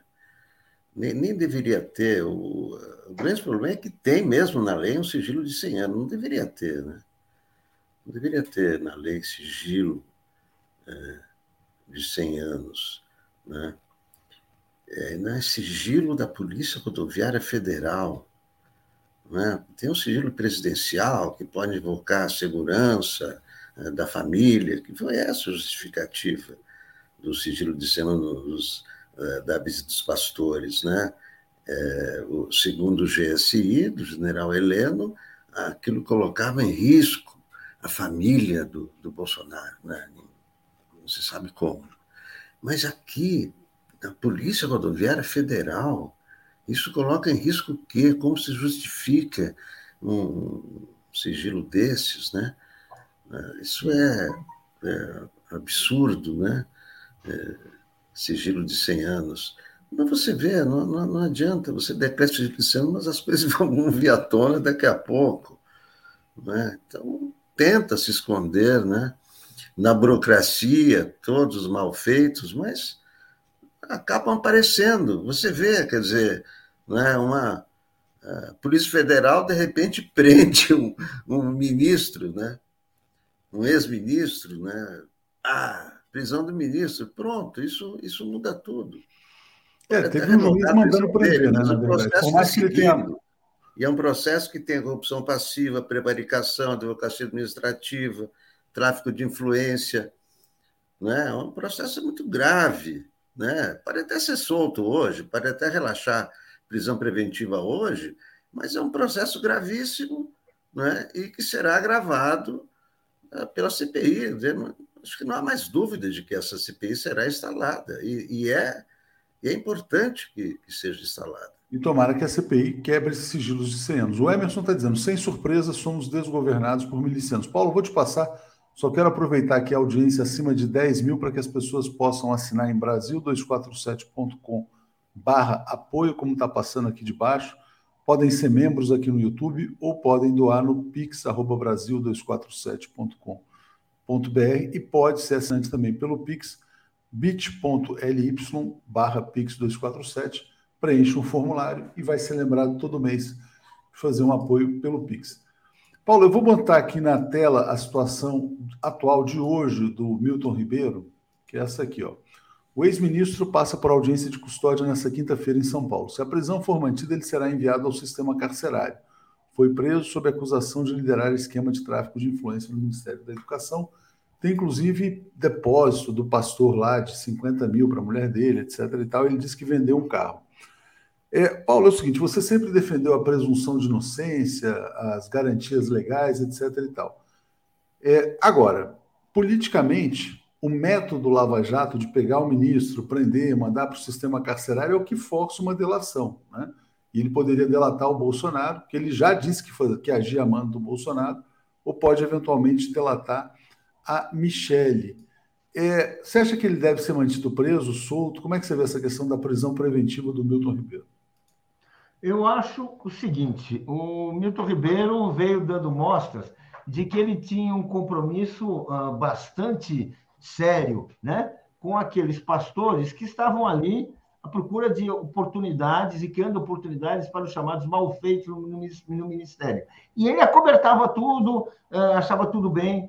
Então, vamos dizer assim, eu não vejo nada demais em, em ele ser mantido uh, preso por esses dias. É claro que tem a, existe sim a presunção da inocência, uh, existe isso. Eu sou absolutamente a favor, sou contra. Agora, estamos falando de uma situação muito de um personagem que se envolveu e que precisa ser assim, que pode muito bem uh, ser mantido na prisão, porque, vamos dizer assim, a situação é muito grave. Os crimes que nós estamos falando são crimes muito graves. E, e, assim, os indícios contra ele Ele pode se dizer inocente, mas os indícios contra ele não são indícios vagos, são indícios precisos, em que ele mesmo. Eh, são frases, frases que foram ditas, frases que foram repetidas, tem ali uh, testemunhos dele chegando. Ou seja, é muito sério, é muito sério. Eu acho que a polícia tem sim o direito de mantê-lo aí sob custódia, não sei quanto tempo, não vou entrar nisso aí, mas sim, eu acho que tem, eu, assim, eu não vejo isso assim hoje como uma questão de direitos humanos importante. Eu não vejo. Não sei o que diriam, vão dizer os, os, os nossos advogados, que alguns são, realmente sabem muito mais do que nós, mas eu não vejo se, se é assim, se não pode permanecer um tempo. Eu acho que pode. É isso aí. Então, obrigado ao Paulo, obrigado ao Alex. Vamos seguir aqui agora na segunda parte do nosso Bom Dia. Valeu, gente. Obrigado. Apresentação de Daphne Ashton. Bom dia, Daphne, tudo bem? Daphne, você está tá com o seu microfone fechado. Bom dia! Bom dia, Léo! Bom dia, comunidade. Você estava com o microfone fechado, né? Porque em geral ele já entra ligado, né? É, não, eu acho que eu fechei aqui, não sei porquê, sem querer, desculpa. Hoje a gente tem um convidado aqui, uh, e é sorte nossa, na quinta-feira, que já foi pastor evangélico, né? Então conhece Isso. bem essa história, ele está aqui já na sala de espera. Vamos trazer o André para ele já explicar o esquema dos pastores picaretas aqui. Bom dia, André, tudo bem? Bom dia, Léo, bom dia, Daphne, bom dia, comunidade 247. André, eu cheguei a comentar mais cedo, né? Antes a gente rodou um vídeo do Joaquim de Carvalho também é, falando sobre o esquema da corrupção gospel, a gente fica falando, o que, que pastor tem a ver com, com o Ministério da Educação, né? Talvez porque o que eles fazem é doutrinação, né? As igrejas servem para um projeto de doutrinação ideológica, muitas vezes. Então, eu queria que você falasse para a gente, assim, com a sua experiência de ex-pastor, né, como é que você viu esse caso? Está fazendo uma madeira aí? Não, o que, que você está fazendo aí? Tá fazendo. Colocando. Ah, não, a gente estava fazendo uma madeira para o Malcolm Lumumba. o Mal que está dormindo aqui ao lado. Estou colocando açúcar no café. Ah, então tá bom. Então, então fala da corrupção. Vamos, vamos falar. Qual que é o esquemão dos pastores, André? Diga para gente. Olha, Léo, esse aparelhamento do Estado brasileiro por parte dos fundamentalistas religiosos aqui no Brasil, os pastores evangélicos neopentecostais, é importante fazer essa pontuação, faz parte desse projeto nefasto da extrema-direita brasileira de consolidar no Brasil uma teocracia miliciana fascista. Não é à toa que foi dado a esses pastores fundamentalistas religiosos uma das pastas mais importantes aqui no Brasil, que é a pasta da educação. E vai de encontro à afirmação que você acabou de fazer. O processo de doutrinação e de lavagem cerebral que esses pastores realizam nos templos que eles controlam. Então é muito importante é, fazer essa pontuação nesse momento, porque a entrega da pasta da educação nas mãos desses fundamentalistas religiosos tem como pano de fundo é, a consolidação desse projeto nefasto que a extrema-direita luta para consolidar no Brasil, que é uma teocracia miliciana fascista. Porque, Léo, desde que o Bolsonaro chegou de forma ilegítima à cadeira da presidência da República, ele vem sendo um facilitador da venda de armas no Brasil. Agora, quem são aqueles que estão comprando essas armas? Quem são aqueles que estão fazendo aquisições dessas armas? São aqueles, Léo, que já encontram-se armados até os dentes, que são os jagunços que representam os interesses das grandes madeireiras, né, do agronegócio, dos garimpeiros, da pesca ilegal, das mineradoras. Isso eu estou me referindo ao campo. Então, o Bolsonaro né, e o seu governo ser um facilitador é, na venda de armas no Brasil é para fortalecer né, as milícias existentes no campo e as milícias existentes nas áreas urbanas. Tudo isso, Léo, faz parte desse plano nefasto da extrema-direita de consolidar no Brasil uma teocracia miliciana fascista. Nós temos que estar atentos para isso. A extrema-direita vem avançando com a ideia de consolidar esse projeto aqui no Brasil. Agora, é óbvio que a prisão desse pastor e dos demais pastores que foram presos ontem pela Polícia Federal é, gera preocupação ao Bolsonaro, porque principalmente o pastor que estava aí liderando a pasta do MEC, ele tinha relações estreitas não somente com Bolsonaro, mas com a primeira-dama, né, a Michele Bolsonaro, que é carinhosamente conhecida no meio da esquerda brasileira como a Micheque, né, aquela que recebeu 89 mil reais na sua conta, depositados nada mais, nada menos do que pelo o, o capanga lá do. Agora me fugiu o nome dele. Qual é o nome dele, Daphne? Queiroz. O Queiroz. Né? Então, assim, é um pastor que tem relações estreitas com a primeira-dama. Vamos ver, Léo, qual vai ser o desdobramento disso no pleito eleitoral. Vai sair mais uma pesquisa do Datafolha hoje. Vamos ver se é, é, essa prisão já vai refletir nessa pesquisa do Datafolha. Mas eu acho que o que eu queria pontuar é justamente isso. Né? Esse aparelhamento do Estado brasileiro por parte desses fundamentalistas religiosos faz parte desse projeto nefasto da extrema-direita de consolidar no Brasil uma teocracia miliciana fascista. Temos que estar atentos e organizados para combater isso. Porque um dos grandes erros dos partidos de esquerda, e aí eu estou colocando nesse bojo o partido do qual faço parte, é de tentar né, disputar as lideranças religiosas desse campo religioso no Brasil, que são as igrejas evangélicas neopentecostais, que, segundo uma pesquisa do IBGE, daqui a duas décadas se tornarão segmento religioso, se tornarão o maior segmento religioso nesse país. Isso tem que ser levado em consideração. Agora, o nosso erro é querer disputar essas lideranças viciadas, corruptas, aonde o Deus deles é o mamão, né, que é o dinheiro. É, o que esses caras querem é dinheiro, Léo. São canalhas, sabe? Que se escondem atrás de uma falsa moralidade. Eu sei o que esses pastores fazem nos bastidores. Eles alugam iate, enchem de prostituta e a festa é regada a cocaína né, e uísque a noite toda. Muitos saem à noite né, para se prostituir com travestis. Essa que é a grande realidade. Eles se transvestem aí de uma falsa moralidade. Então a gente tem que ficar atento, Léo, e assumir o nosso compromisso enquanto socialistas e militantes revolucionários de não disputar é, os líderes religiosos que controlam esses templos, mas disputar a massa de trabalhadores que frequentam esses templos estão sendo ludibriados com a teologia da prosperidade que fomenta o individualismo e a meritocracia. Daphne, antes de sair, só vou agradecer aqui a, a Margarida Mani, que mandou um apoio à TV 247 e também trazer a pesquisa BTG Pactual barra ideia, porque na verdade é exame ideia, mas a exame pertence ao banco BTG Pactual, uma pesquisa do mercado financeiro. É um levantamento telefônico com 1.500 pessoas, mostra Lula com 45, Bolsonaro com 36. Tem que ficar um pouco com o pé atrás com essas pesquisas que são muito ligadas ao mercado financeiro. O segundo turno dá 48 a 41. Para o Lula estranho, né? Porque em todas as pesquisas o Lula tem 20 pontos de vantagem, é, pode ser que o BTG Pactual esteja operando a pesquisa para favorecer aí o Jair Bolsonaro. Então, vamos aguardar.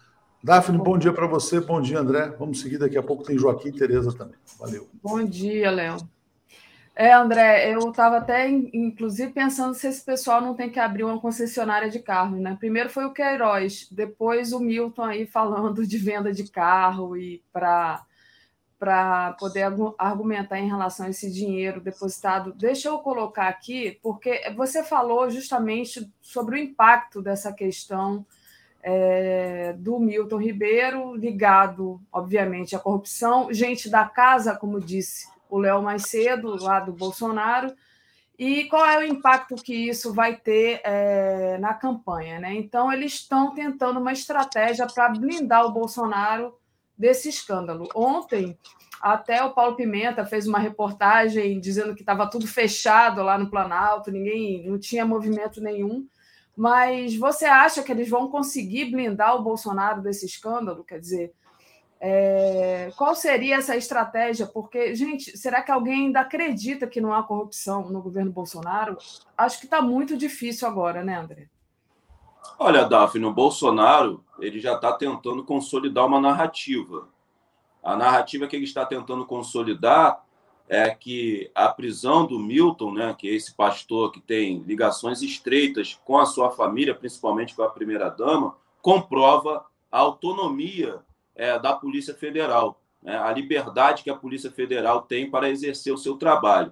E isso não é verdade. Nós sabemos que parte da Polícia Federal foi aparelhada pelo governo Bolsonaro, mas existe ali alguns setores dentro da Polícia Federal que não se renderam né, e não dobraram os seus joelhos aos interesses do Bolsonaro. É, isso fica claro com a prisão do Milton, né, esse pastor que estava liderando aí essa pasta importante, que é a pasta do MEC. Então, ele está tentando é, consolidar essa narrativa para dizer que, na sua gestão, a Polícia Federal tem total autonomia. A gente sabe que não, né? ele tenta a todo custo aparelhar a Polícia Federal, ele tenta a todo custo aparelhar o Exército Brasileiro, né? ele conseguiu né, consolidar o aparelhamento da PRF, né, que se tornou a sua guarda pretoriana. A gente vai falar aí é, falar. da imposição né, é, da PRF sobre o sigilo aí de 100 anos né, relacionado à execução do Genivaldo. Né? A gente vai falar isso um pouquinho mais à frente.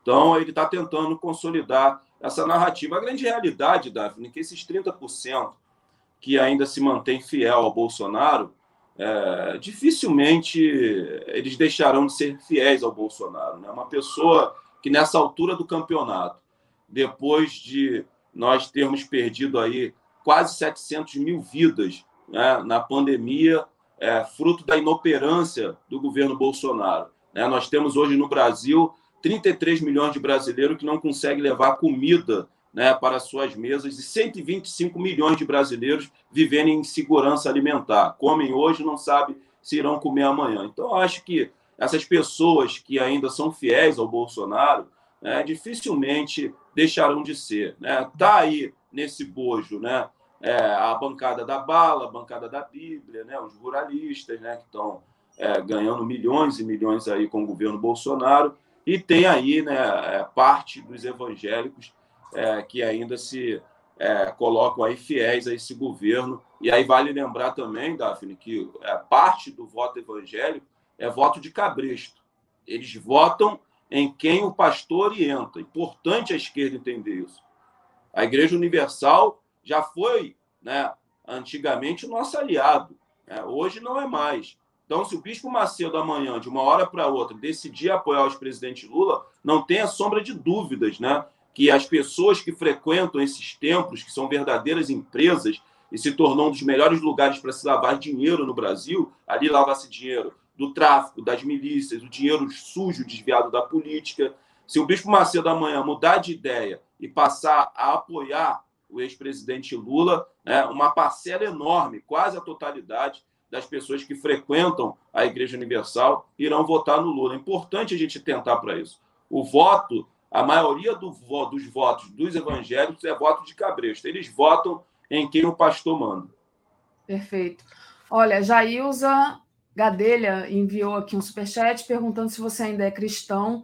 Cristo sem placa de igreja. Já passo para você responder, mas queria agradecer a graça também que diz: Quero ser membro efetivo com pagamento anual. Me orienta. Posso transferir em Pix anuidade? Como transfiro o valor sem usar cartão de crédito? O, o, Graça, você pode fazer o Pix aqui nesse Pix aqui, não aqui, que está em cima da minha cabeça, e você assina lá em bit.ly, está passando aqui embaixo, barra Pix247, que aí ele vai te lembrar, né? Isso para fazer com Pix. Tem também através de boleto, está aí descrito nessa, na descrição do vídeo. Você pode fazer uma assinatura solidária em brasil247.com.br apoio. Agora, para ser membro do YouTube, é, você tem que clicar aí para membro do YouTube e tem um jeito que aí eu deve estar tá descrito aí, eu não sei explicar aqui ao vivo agora, para você ser membro do YouTube, ter essa bandeirazinha aí é, é uma coisa diferente, tá? Esse dinheiro do Pix e do, da assinatura solidária vão direto para o Brasil 247, para a TV 247. O do YouTube a gente divide uma parte com o YouTube. A Lia Oliveira diz assim: no problem. Qualquer coisa, aos 45 do segundo tempo, ele inicia um, uma sonoterapia e se apresentam quase em coma para tentar se blindar. Está aqui fazendo graça com a cara do Bolsonaro, né? Mas, enfim, é, deixa eu ver se eu deixei aqui de ler alguma coisa, acho que não. André, é, você ainda é cristão? A nossa, a nossa ouvinte está perguntando aqui. Nossa Olha, Daphne, é, nessa minha passagem pela Igreja Universal do Reino de Deus, onde em um período da minha vida eu estive pastor dessa instituição, que é uma empresa é, a gente tem que pontuar isso aqui. Aquilo não é uma igreja, tem placa de igreja, mas funciona como uma empresa. Tanto que os pastores recebem um salário, porque nós dedicamos a nossa vida de forma integral. Né? Na Igreja Universal tem culto às 7 da manhã, às 10, às 15 e às 19 horas. E você tinha uma folga no sábado. Então, é em tempo integral. Né? Os pastores têm que se dedicar de forma integral. E nós recebíamos um salário, nós tínhamos um carro, tínhamos um apartamento, mas tudo no nome da igreja. Não tínhamos nada no nosso nome. Né? Você, quando sai da Igreja Universal, deixa essa instituição, você sai com uma mão na frente e outra atrás. Outra atrás. Esse é o motivo de muitos pastores amigos meus continuarem nessa instituição macabra, perversa e maldita que é a Universal. Porque muitos já passaram dos 50 anos. Né? E lá, bem ou mal, né, mesmo eles sabendo né, da, da nojeira que acontece nos bastidores dessa instituição, bem ou mal, eles recebem um salário. E eles sabem que já passaram dos 50 anos, encontram-se velho para o mercado de trabalho aqui no Brasil, e muitos permanecem lá, mesmo sabendo que aquilo não tem é, nada é, a ver com o evangelho.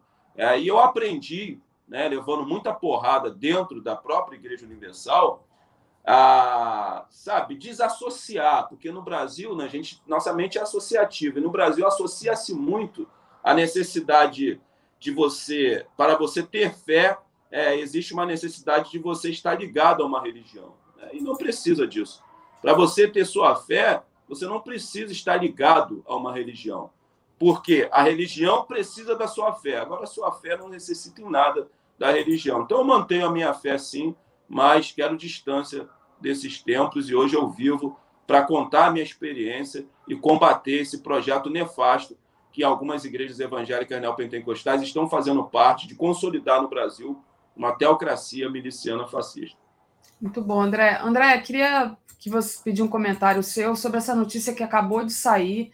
Aliás, até depois eu também vou procurar o Auler, né? Que essa é mais um sigilo de 100 anos, né? Agora sobre os processos contra os agentes que mataram Genivaldo de Jesus em Câmara de Gás lá em Sergipe, né? Então, a Polícia Rodoviária Federal impôs, impôs esse, esse sigilo de 100 anos. Tudo que acontece né, de tragédia nesse país e esses crimes que são cometidos agora estão sendo escondidos por 100 anos. Essa moda do governo Bolsonaro, né? Passo para você, como é que você recebe essa notícia aí? É, acho que você pontuou muito bem, né, Daphne? Virou moda, né? O governo Bolsonaro impôs o sigilo de 100 anos sobre a farra, né, do gastos, né, dos gastos com cartão corporativo. A Polícia Civil aqui do estado do Rio de Janeiro também impôs um sigilo, né, um pouco menor, acho que de 30, 40 anos, sobre a maior chacina é, da história do estado do Rio de Janeiro, que foi na favela do Jacarezinho, e agora a PRF, que é a guarda petroliana né, do governo Bolsonaro, está impondo aí um sigilo de 100 anos sobre as investigações da execução do Genivaldo, né, onde os policiais é, federais rodoviários transformaram o Camburão, e todo Camburão tem um pouco de navio negreiro, em uma câmara de gás e mataram asfixiado o Genivaldo. Virou moda é, nesse governo genocida, liderado por esse verme, esse churume humano, né, que é o Bolsonaro. Agora, é, cabe a nós nos organizarmos, né, Daphne, diante de tantas lutas que nós estamos enfrentando, mas eu acho que a luta central e principal é nós estarmos nos organizando para que nós possamos vencer essa eleição no primeiro turno. Isso é crucial, isso é vital. Né? Nós precisamos vencer essa eleição no primeiro turno e só venceremos essa eleição no primeiro turno com mobilização e povo na rua. Daphne, eu te enviei umas fotos falando de mobilização de povo na rua. É, esteve presente aqui no Rio de Janeiro é, os companheiros combativos né, é, do coletivo Alvorada, né, de BH. Tive a oportunidade de jantar com eles, o Muniz né, e o Fernando, e eles vieram ao Rio de Janeiro para realizar duas ações.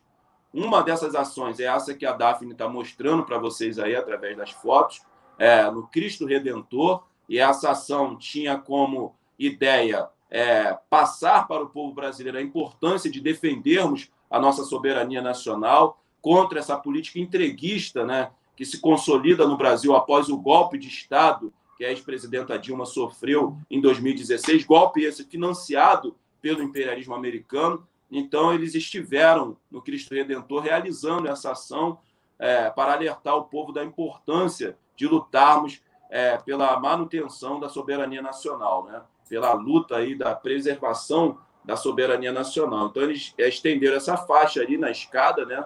aos pés do Cristo Redentor. A Eletrobras é nossa, é, já não é mais nossa, ela foi privatizada aos 45 minutos do segundo tempo no governo Bolsonaro, um dos maiores crimes de lesa pátria já cometidos nesse país, e nós temos a responsabilidade e a obrigação de restatizar essa grande empresa estatal, e a outra faixa era uma faixa defendendo aí a Petrobras. A Petrobras é nossa, e teve também uma ação em Copacabana, onde eles estenderam uma faixa gigante, né?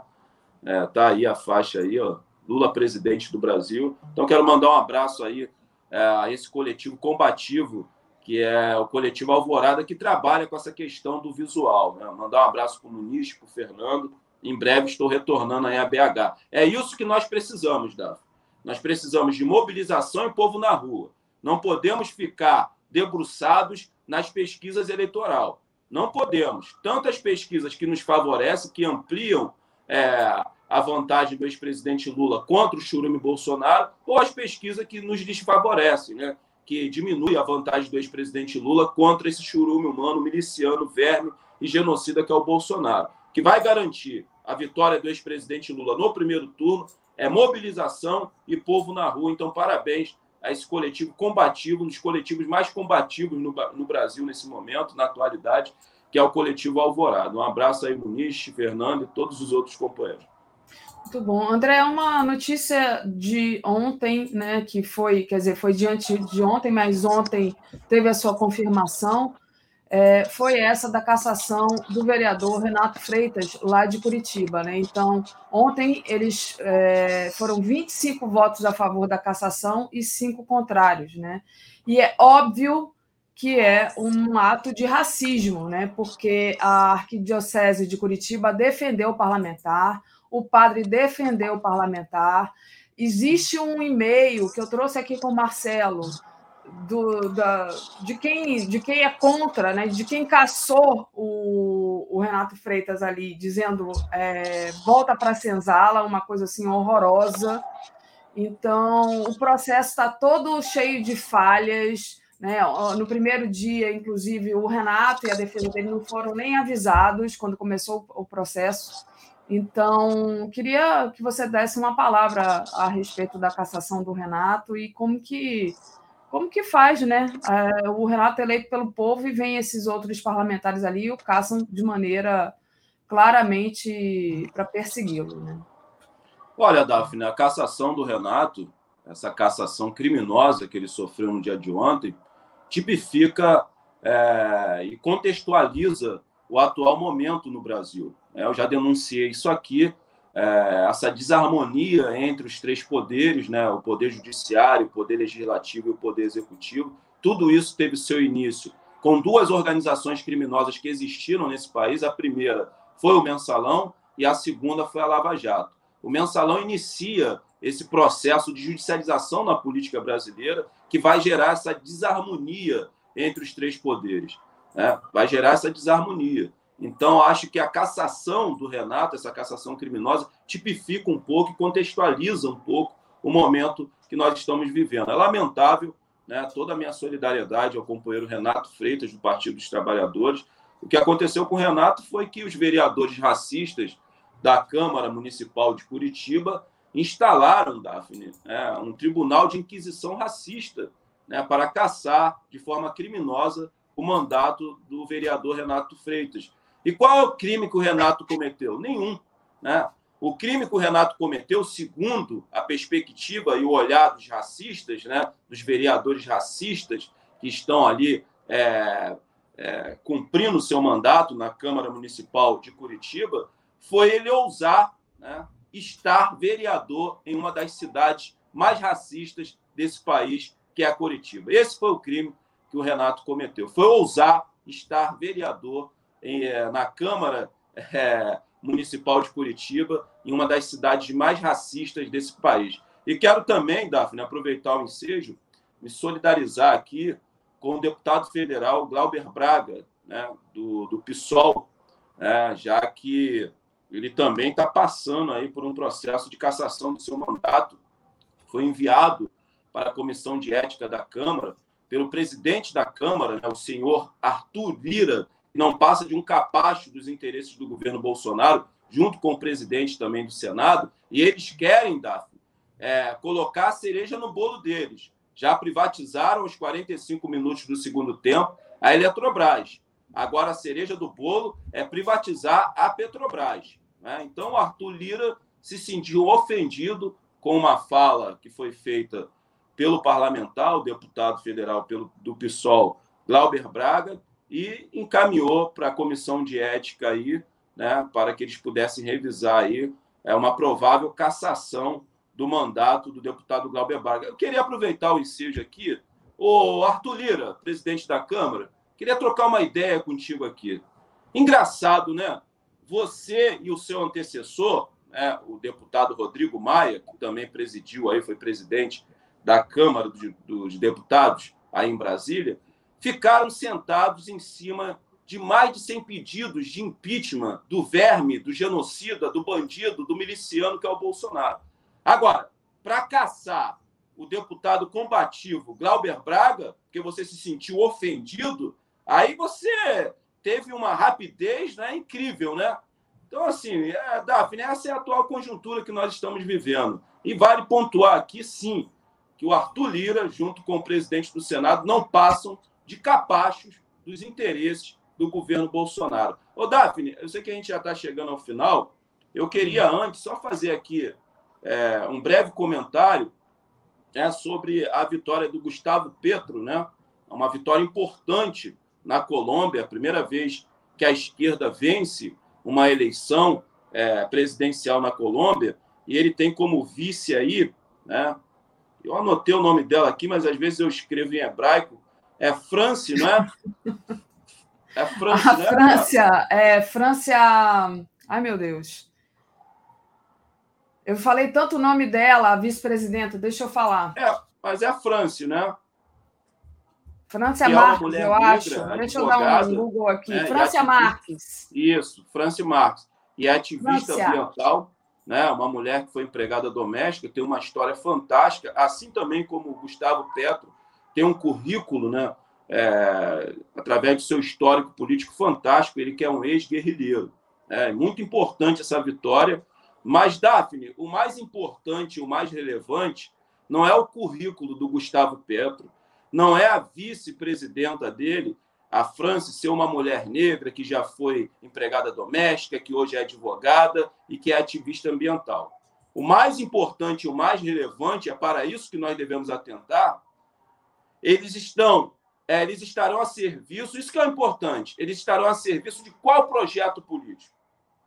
Isso que é o relevante. O relevante não é se ele tem descendência dos povos originários indígenas existentes na Colômbia, se a vice-presidenta é mulher negra. Isso não é o mais importante e o mais relevante. O mais relevante é eles estarão a serviço de qual projeto político? Um projeto político né, que consolide aí o caminho né, na América do Sul e na América Latina rumo à consolidação de uma revolução socialista? Vai ser um governo anti-imperialista? Nós temos que ficar atento para isso, Daphne. E se vai ser um governo anti-imperialista, nós temos que atentar para qual tipo de relação o governo do Gustavo Petro vai ter com a Venezuela, que é o país vizinho.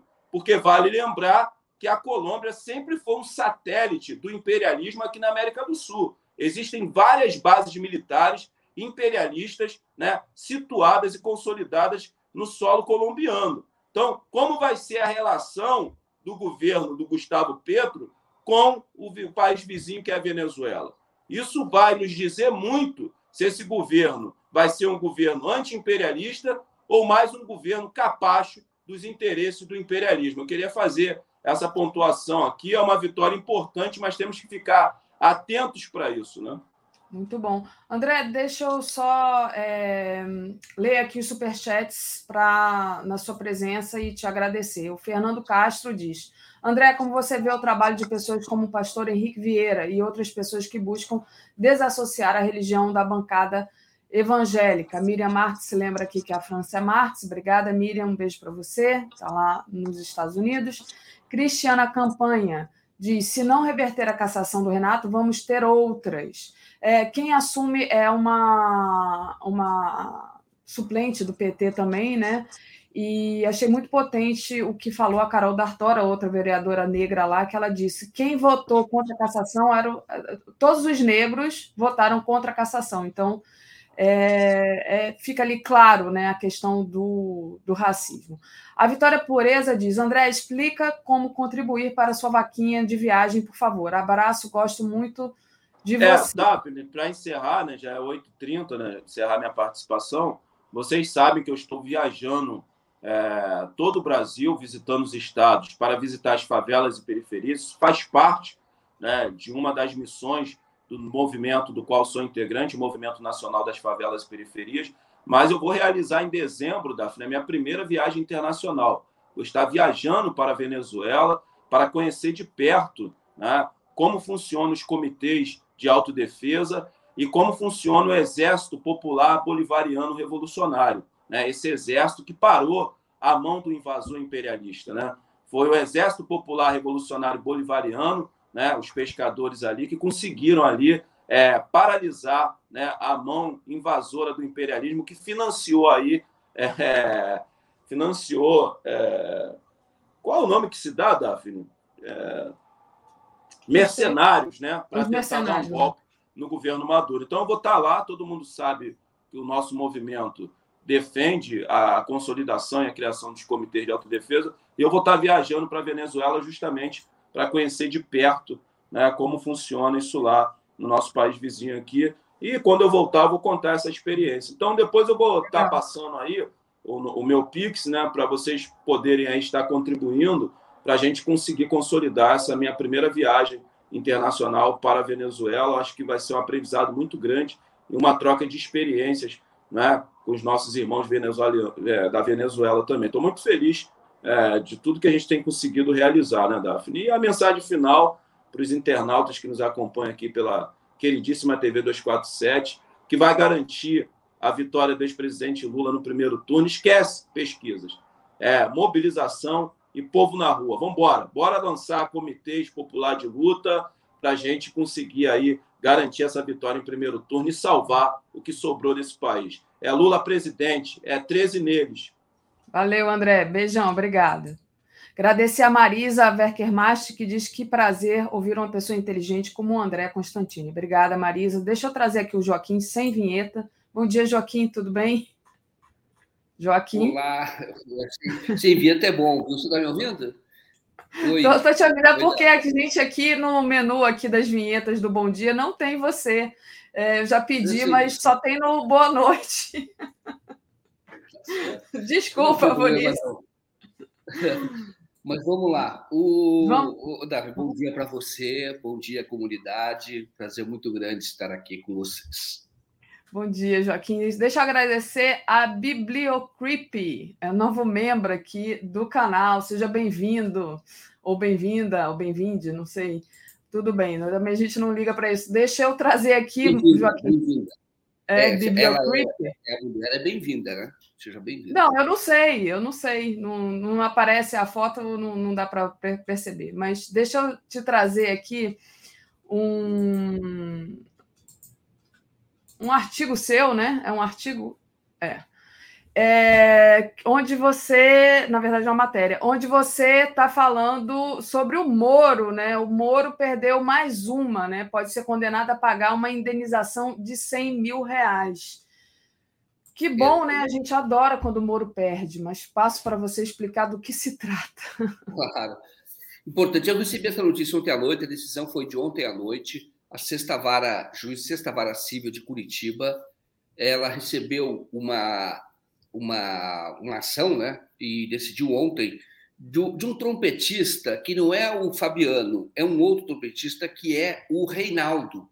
Hum. Então, é, o Reinaldo, ele tocou, não sei se vocês se lembram, eu até colocou, ele tocou, é, eu vou mostrar para a gente poder conversar melhor. Ele mostrou, ele tocou, no dia em que o Lula foi condenado naquele julgamento suspeito lá do TRF4, ele tocou é, o Lula lá, da janela da casa dele, com uma bandeira do. Espera um pouquinho, só que eu vou colocar aqui, ó. Com uma bandeira do MST, tá? Então eu vou até compartilhar para a gente poder entender melhor, porque isso viralizou na época, as pessoas vão se lembrar, tá? Então deixa eu só pegar aqui e a gente vai, eu vou, eu vou mostrar para vocês, tá?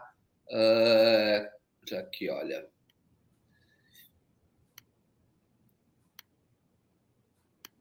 Não sei se vocês se lembram desse vídeo. Eu me lembro muito bem, nós demos na época. Me lembro.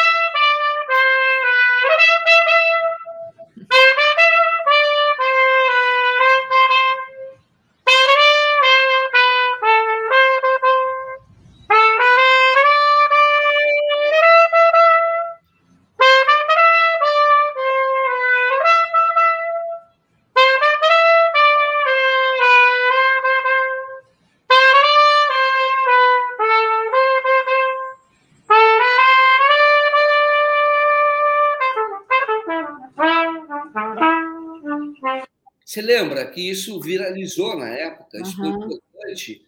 E o, o, o, Moro, então, ele fez um jingle, de, uma, um vídeo de campanha que ele colocou na rede social dele. E ele faz o quê? Esta pessoa que é progressista, não é afiliada ao PT, ela é progressista, tá? É, deixa eu colocar aqui, é, tem ação que saiu é, na noite de ontem, tá? Mas eu estou, estou aqui com a ação que foi tudo, eu recebi tarde da noite, eu acabei escrevendo até já tarde. E o nome dele é Reinaldo Soares Guimarães Neto. E o Moro, eu não vou colocar aqui, mas o Moro fez um vídeo de campanha, como se ele fosse candidato a governador, dizendo que voltou lá para o Paraná. E aí o que, que ele faz? Ele usa várias imagens do Paraná, dizendo que é pé vermelho, que tem orgulho de Curitiba, da terra dele, ele nasceu, etc. E o Moro usa o exatamente o Moro usa uma imagem é, do Reinaldo, como se o Reinaldo fosse um apoiador dele. Usa ali, põe num tanto um, o Reinaldo tocando trompete. Ele falou, ele está sendo alvo de chacota, porque tem gente que acha que ele virou a casaca, tá? Falou, olha, que história é essa de você é, aparecer no vídeo do Moro, que história é essa? Está recebendo cachê? E ele é uma pessoa que toca em bares progressistas, ele é um músico freelancer. Aí a, a advogada dele, que é a Tânia Mandarino, entrou com uma ação dizendo: olha, o Moro tem que tirar o vídeo do ar e tem que ser condenado a indenizar, porque gerou um dano moral ao Reinaldo. Que fez a, a juíza é, decidiu ontem que ele vai ter em dois dias, ele tem 24 horas, a partir é, 48 horas a partir da notificação, para retirar o vídeo e aceitou a ação, e agora os dois vão ficar frente a frente numa audiência, e o Moro, então, para saber se há acordo, se não, a ação prossegue, e o Reinaldo pede 100 mil reais, considerando a capacidade econômica do Moro, que o Moro é um homem rico. Hoje todos sabem que ele é um, um ex-juiz que ficou rico. Depois que, com a Lava Jato, a gente sabe dessa história, no documentário até eu contei sobre isso, e pede então indenização de 100 mil. Ele começou ganhando, o vídeo sai do ar, o Reinaldo, né? E agora tem, vai ter o julgamento desse pedido de indenização. Eu acho que é uma informação importante porque a blindagem do Moro acabou. Mesmo na terra dele, ali foi Curitiba, a juíza não é federal, isso é importante dizer, é uma juíza da, da Vara Civil do Tribunal de Justiça do Paraná, que é a primeira instância, é, só que a decisão liminar dela está valendo. Se não for caçada, não tem por que não ser caçada. O Moro simplesmente se apropriou indevidamente de uma imagem, de uma imagem de uma outra pessoa que, veja bem, é uma pessoa é, que tem muito mais em conta todo o histórico dele. A mãe era, a mãe era do pastoral da, da criança, ele desde acompanhava a mãe é, em ações de combate à desnutrição, o pai era um apoiador do Lula, ele também é, mas ele não é filiado ao partido. Então vai lá e se apropria da imagem, coloca em Moro. A juíza falou: não, tira. Então, mais uma vez, demonstrando que o Moro enfraqueceu, que o Moro, ele hoje não é aquele. É, o dono da justiça do Brasil, que ele se comportava assim. Ele era o senhor da justiça do Brasil. Estava acima do Supremo Tribunal Federal. Moro perdeu mais uma, vai ter que retirar o, o, vídeo e certamente vai ter que pagar uma indenização. Agora tem que ver, porque usou indevidamente, roubou essa imagem. Mas a, a, essa questão nem, nem, seria problema, porque é, poderia ser uma pessoa do povo ali, que ele colocou a imagem, alguns colocam, isso não é o grave. Agora, o, o, o, grave é ele usar uma imagem de alguém que ficou conhecido justamente. Só que ele pegou a imagem de um outro evento. Mas é a pessoa, quem viu ele falou: Mas o que aconteceu? Você agora virou a casaca? Os amigos estão falando. E aí ele pegou essa imagem e usou. Então tem mais um pepino aí para o Moro, mais uma derrota dele na justiça. Perdeu aqui na questão do domicílio, né? Aqui que eu falo em São Paulo, perdeu a questão do domicílio eleitoral e agora tem mais essa ação e existem outros pepinos aí, viu? Ele está respondendo também, está sendo investigado por sonegação de impostos e terá também que, ao final, certamente vai ter que pagar algo, é, algo para a União, ressarcir a União, porque o que ele fez no emprego dele com a Álvares e Marçal foi uma fraude. Se é que foi um emprego, se é que houve trabalho, mas ainda que tenha havido, ele sonegou, ele sonegou impostos e está sendo investigado por isso a pedido do Tribunal de Contas da União. Muito bom. Aqui é, em Olinda tem um bloco de carnaval que chama Eu Acho É Pouco. Então, eu acho é pouco. 100 mil eu acho pouco, tá? Muito bom. Vamos continuar aqui, é, Joaquim. Deixa eu só é, agradecer o pessoal que está acompanhando a gente aqui até agora e pedir para deixar o like e compartilhar essa live.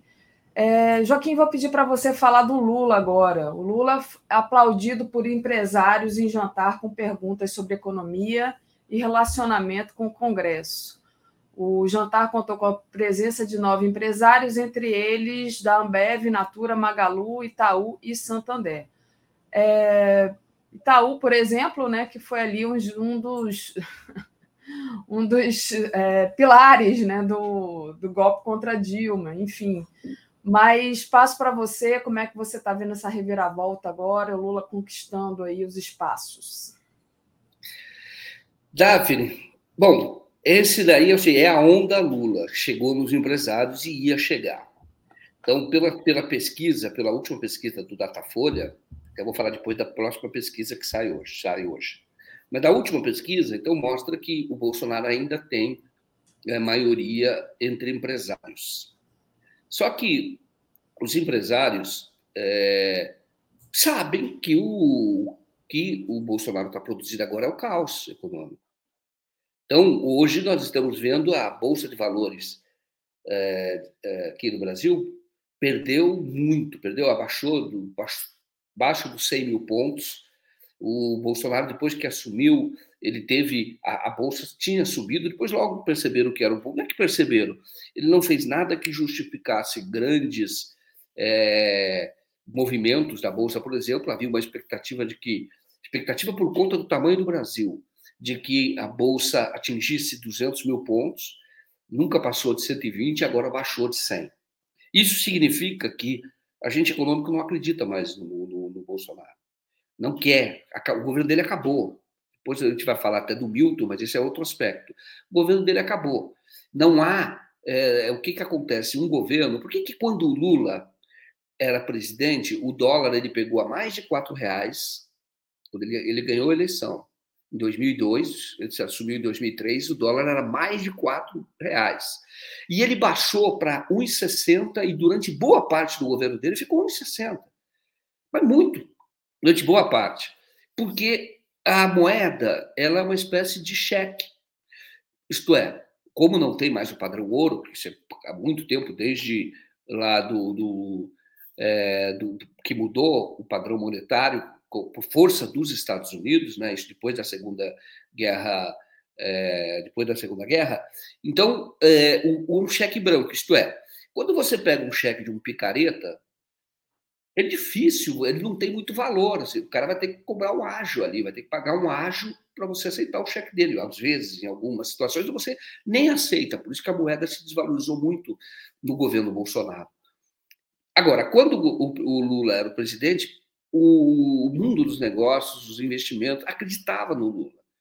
E aí, por isso que o, que o, que o, que o real ficou muito forte naquela ocasião. E ficou nesse patamar de 1,60.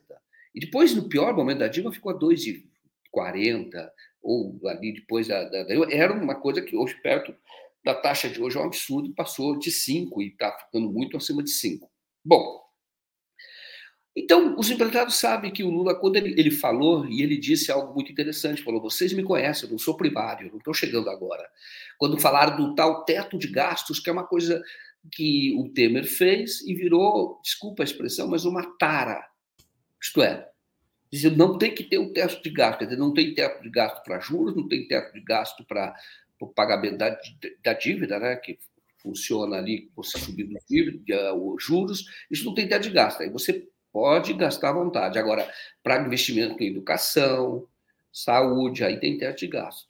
Então, o Lula até falou: olha, vocês me conhecem, sabe? Ele até quando falou do superávit que houve no meu governo, sabe que a dívida pública caiu. E é verdade, sem teto. Por quê? Daí ele até usou o Alckmin. A experiência que eu tenho, a experiência que o Alckmin tem, o que nós podemos fazer pelo Brasil? É claro, vocês não têm, em relação a isso, vocês não têm que se preocupar. E não é porque a lei obriga. É porque nós sabemos governar. É o que ele disse. Nós sabemos governar. A gente sabe lidar com, com o orçamento. A gente sabe que o orçamento é do povo brasileiro.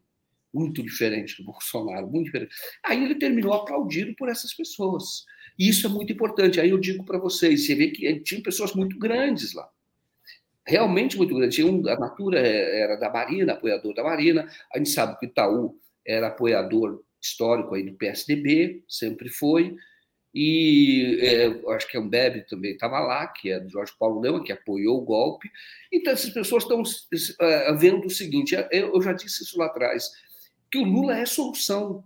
Quer dizer, o, o Brasil foi por um buraco tão grande que vem aquela história: meu, quem é que vai tirar a gente do buraco? Agora só tem que não ter aquele. Vamos dizer assim, o Lula está sendo uma espécie de, desculpe a expressão, a gemi. É, eu pensei também. Os arrasados. Aí diz assim: essa elite ajudou a arrasar o Brasil, foi os políticos usaram tudo isso junto com interesses dos Estados Unidos. Fala que ali agora nós fazemos. Também você não pode matar a vaca. Isto é, eles, eles querem muito leite da vaca. Então a vaca brasileira está meio magrinha agora, entendeu? E aí quando a gente, então vamos, vamos salvar um pouco, vamos engordar essa vaca, e aí é preciso tomar muito cuidado, e é preciso ter muita, agora, habilidade política para não repetir os erros da outro governo, mas isso é não é na questão econômica, isso é na questão é, do relacionamento com a sociedade, de políticas públicas e, sobretudo, de manter o povo. É, fazer política de base, manter o povo politizado, isso é muito importante, para que lá na frente, depois que a vaca engordar de novo, isso vai acontecer, eles não darem um outro golpe, como acontece na história do Brasil. Mas em relação aos temas econômicos, o Lula, é, ele, todos sabem que ele já, o que ele já fez, e, e ali os empresários, claro, não tem como não reconhecer, por isso ele foi aplaudido de pé. De pé não, foi aplaudido, muito aplaudido. Muito bom, Joaquim. É, é, isso, né? O Lula, todo, o Lula não é surpresa. O Lula, todo mundo já sabe como governa, né? Já teve aí é, durante oito anos. Então, é isso. Deixa eu agradecer a Tereza Cristina, adesão de empresários que tanto demorou deveria causar mais medo e preocupação do que comemoração. E a Rosa Virgínia disse, e tem outro bloco chamado Eu Acho É Pouco. Eu acho que a gente está falando do mesmo bloco, só se for em outra cidade.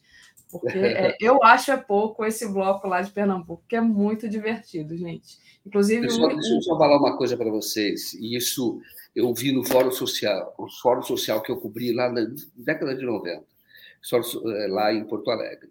Era um governo de esquerda que estavam lá, candidatos que liderança de esquerda, todos queriam investimento.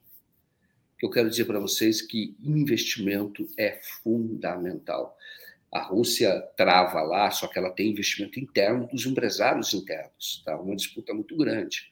E hoje, por exemplo, ela desenvolveu que eles chamam de oligarcas, aqui o, os Estados Unidos chamam de oligarcas, mas hoje tem um poder econômico lá que está garantindo a própria substituição das importações ou daqueles que estavam produzindo lá e deixaram o país é importante para um país. Tá? Eu estou dizendo que o próprio modelo econômico hoje, a China tem empresários, abre empresas nos Estados Unidos. O próprio modelo econômico hoje, de esquerda, tem outra característica. Investimento é necessário, sim. Legal. Vamos lá, Joaquim. Queria. E o Bolsonaro está perdido, não sabe o que fazer e a quem agradar, né? Então tá essa notícia agora na nossa home. Governo e Congresso querem instituir estado de emergência para criar auxílio a caminhoneiros. Mais uma medida eleitoreira desesperada está sendo preparada pelo Bolsonaro e seus aliados no Congresso Nacional. Bolsonaro está desesperado, né, Joaquim? Você acha que esse auxílio vai adiantar alguma coisa? Não. Não, claro que não vai adiantar. Eles estavam falando em 400 reais e agora estão falando em mil reais. O, o Daphne, um dia eu convido qualquer pessoa a um posto de gasolina a olhar o abastecimento de um caminhão, um diesel. Você vai ver, porque é um tanque bem robusto, você vai ver quanto que se gasta de diesel. Sim. Então, eu diria para você, isso não, não enche um tanque, um meio tanque, nada, tá? De mil reais. Então não resolve. É como disse um líder caminhoneiro, isso é esmola. Era 400, já estão falando em mil. E para isso, aquele estilo Bolsonaro, vamos desarrumar a casa. Claro que pode ser pretexto, mas isso não, não vai, não vai pegar. O Congresso está tentando estudar essa medida, porque para conceder esse voucher, para conceder esse auxílio, ele, ele não teria que ter em época eleitoral. Época eleitoral não pode ter, porque funciona como compra de votos exceto se houver uma catástrofe, se o país estiver sob um estado de emergência. Então, veja só que governo horrível. Que governo que. Eu digo o seguinte: qual é a previsibilidade que esse governo dá, qual a segurança que esse governo dá para os cidadãos e para os empresários também? Qual é a segurança? O cara quer decretar estado de emergência que suprime algumas das nossas é, eu, eu, diria, direitos constitucionais, de reunião, algumas coisas assim, suprime para ele poder, porque é um remédio constitucional, mas nós não estamos nesse, nesse período, para ele poder conceder esses mil reais, que sim, tem uma, uma questão eleitoral, embora esse valor não, não resolva é, o problema dos caminhoneiros. Tá? Então, é um governo também que faz um sinal, ele emite vários sinais contraditórios. Ao mesmo tempo que está falando em conceder esse voucher, tem uma outra notícia dizendo que o próximo conselho da Petrobras, próximo presidente, vai mudar na política, vai mudar a política de preços. Ué, se mudar a política de preços, não precisa do voucher. Então, você veja que é um governo sem rumo, é um governo ruim.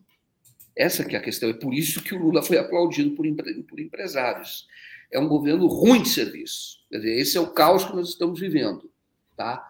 É, e é isso. Então, olha lá, a Daphne colocou aqui, disse que não conselho irá mudar a política de preços da Petrobras. Ora, ou é uma coisa ou outra. E esse estado de emergência é um absurdo, nem se justifica. Não era nem para discutir, porque é um absurdo tão grande. Quer dizer, você fazer isso em época eleitoral, mas não há outro remédio. Tá?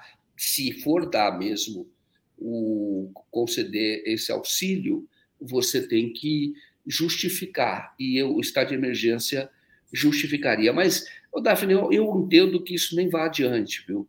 Isso, na verdade, é uma resposta que o Bolsonaro está, está dando, ou tentando dar ao governo dele, já que nesta área de caminhoneiros, e muitos fizeram arminha, lembra daquela coisa lá de, de maio de 2018, muitas fizeram, muitos fizeram propaganda para o Jair Bolsonaro, mas sabe que ele se desgastou também nesse setor, também dos caminhoneiros. Então, está tentando fazer um discurso aí para ver se cola, para ver se agrada, mas é, não tem cabimento.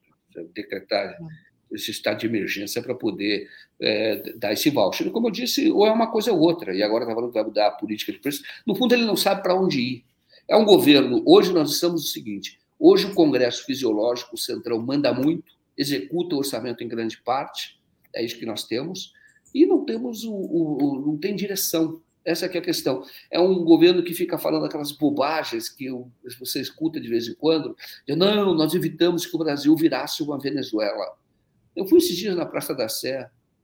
A, quantidade de gente passando fome não é brincadeira. A, a quantidade de gente. É, é a Venezuela está muito melhor do que o Brasil, essa é a verdade. Nós sabemos hoje que quando as pessoas estavam lá morrendo em Manaus sem oxigênio, morrendo, as pessoas sem ar, morrendo, horrível. Fiz um documentário nessa época e quem é que foi ajudar com oxigênio? A Venezuela. Então, mas ele fica com esse discurso e pega, viu? Numa massa ignorante, que, que, que é minoria no país, mas tem gente que acredita nessa pataquada. Certo, é verdade. É, deixa eu agradecer a Márcia Feliciano, que enviou um superchat aqui dizendo: moro onde não mora ninguém, onde não passa ninguém, onde não vive ninguém. É lá mesmo. Morou, eu acho que é isso, mas eu acho que ela tá. É, eu acho que devia ter lido Moro, né? É, acho que ela está rindo do Moro. Que legal, que bom, é isso mesmo. Tem que fazer esse trocadilho mesmo, bastante, porque nós tínhamos convivido com ela, eu moro com ele, lembra? Quando. É. Nossa, que, que casal, que coisa. Que casalzinho, né? Como é que nós caímos nessa? O documentário mostra como ele enganou o Brasil, os dois, né? Mas ele, porque é, ela é muito influente na vida deles, desde a época que era aluna deles, era muito influente na vida dele. Mas, é, e, a, e, tem coisas dela que não são republicanas, né? A gente mostra no documentário, como eles enganaram o Brasil. Verdade, Joaquim. Joaquim, deixa eu trazer um outro assunto aqui que eu até é, comentei rapidamente com o André, mas que é o que acontece no governo Bolsonaro, né? Então, é a questão da Polícia Rodoviária Federal impondo sigilo de 100 anos a processos contra os agentes que mataram Genivaldo Jesus em câmara de gás. É aquilo que falou aqui uma internauta no chat comum e eu nem consegui colar na tela, passou tão rápido. Mas, gente, todo mundo viu o que aconteceu. O vídeo mostra, né? Mas estão eles aí impondo sigilo. Olha o que a gente já sabe que foi um assassinato bárbaro. Passo para você falar desse sigilo, Joaquim. O Davi, é a comprovação de que não foi um acidente, não foi um, um ponto fora da curva é que isso foi filmado. Na verdade, essa decisão foi para não fornecer informação sobre o processo administrativo e aí decretou sigilo, 100 anos. Que a Polícia Rodoviária Federal tem que ser mudada e ela tem que mudar, tem que ter outra postura, tá? Quem colocou muito a Polícia Rodoviária Federal para trabalhando em outras áreas, isso aqui estava na estrada, mas eles começaram a, a, trabalhar em uma espécie de policiamento ostensivo, participar de operações, foi o Moro, tá? Que legalizou isso do Moro. Mas mostra que isso, na verdade, é a, a Polícia Rodoviária Federal se transformou numa espécie de SS do Bolsonaro, entendeu? É dessa curva da extrema-direita. Essa polícia é nazista.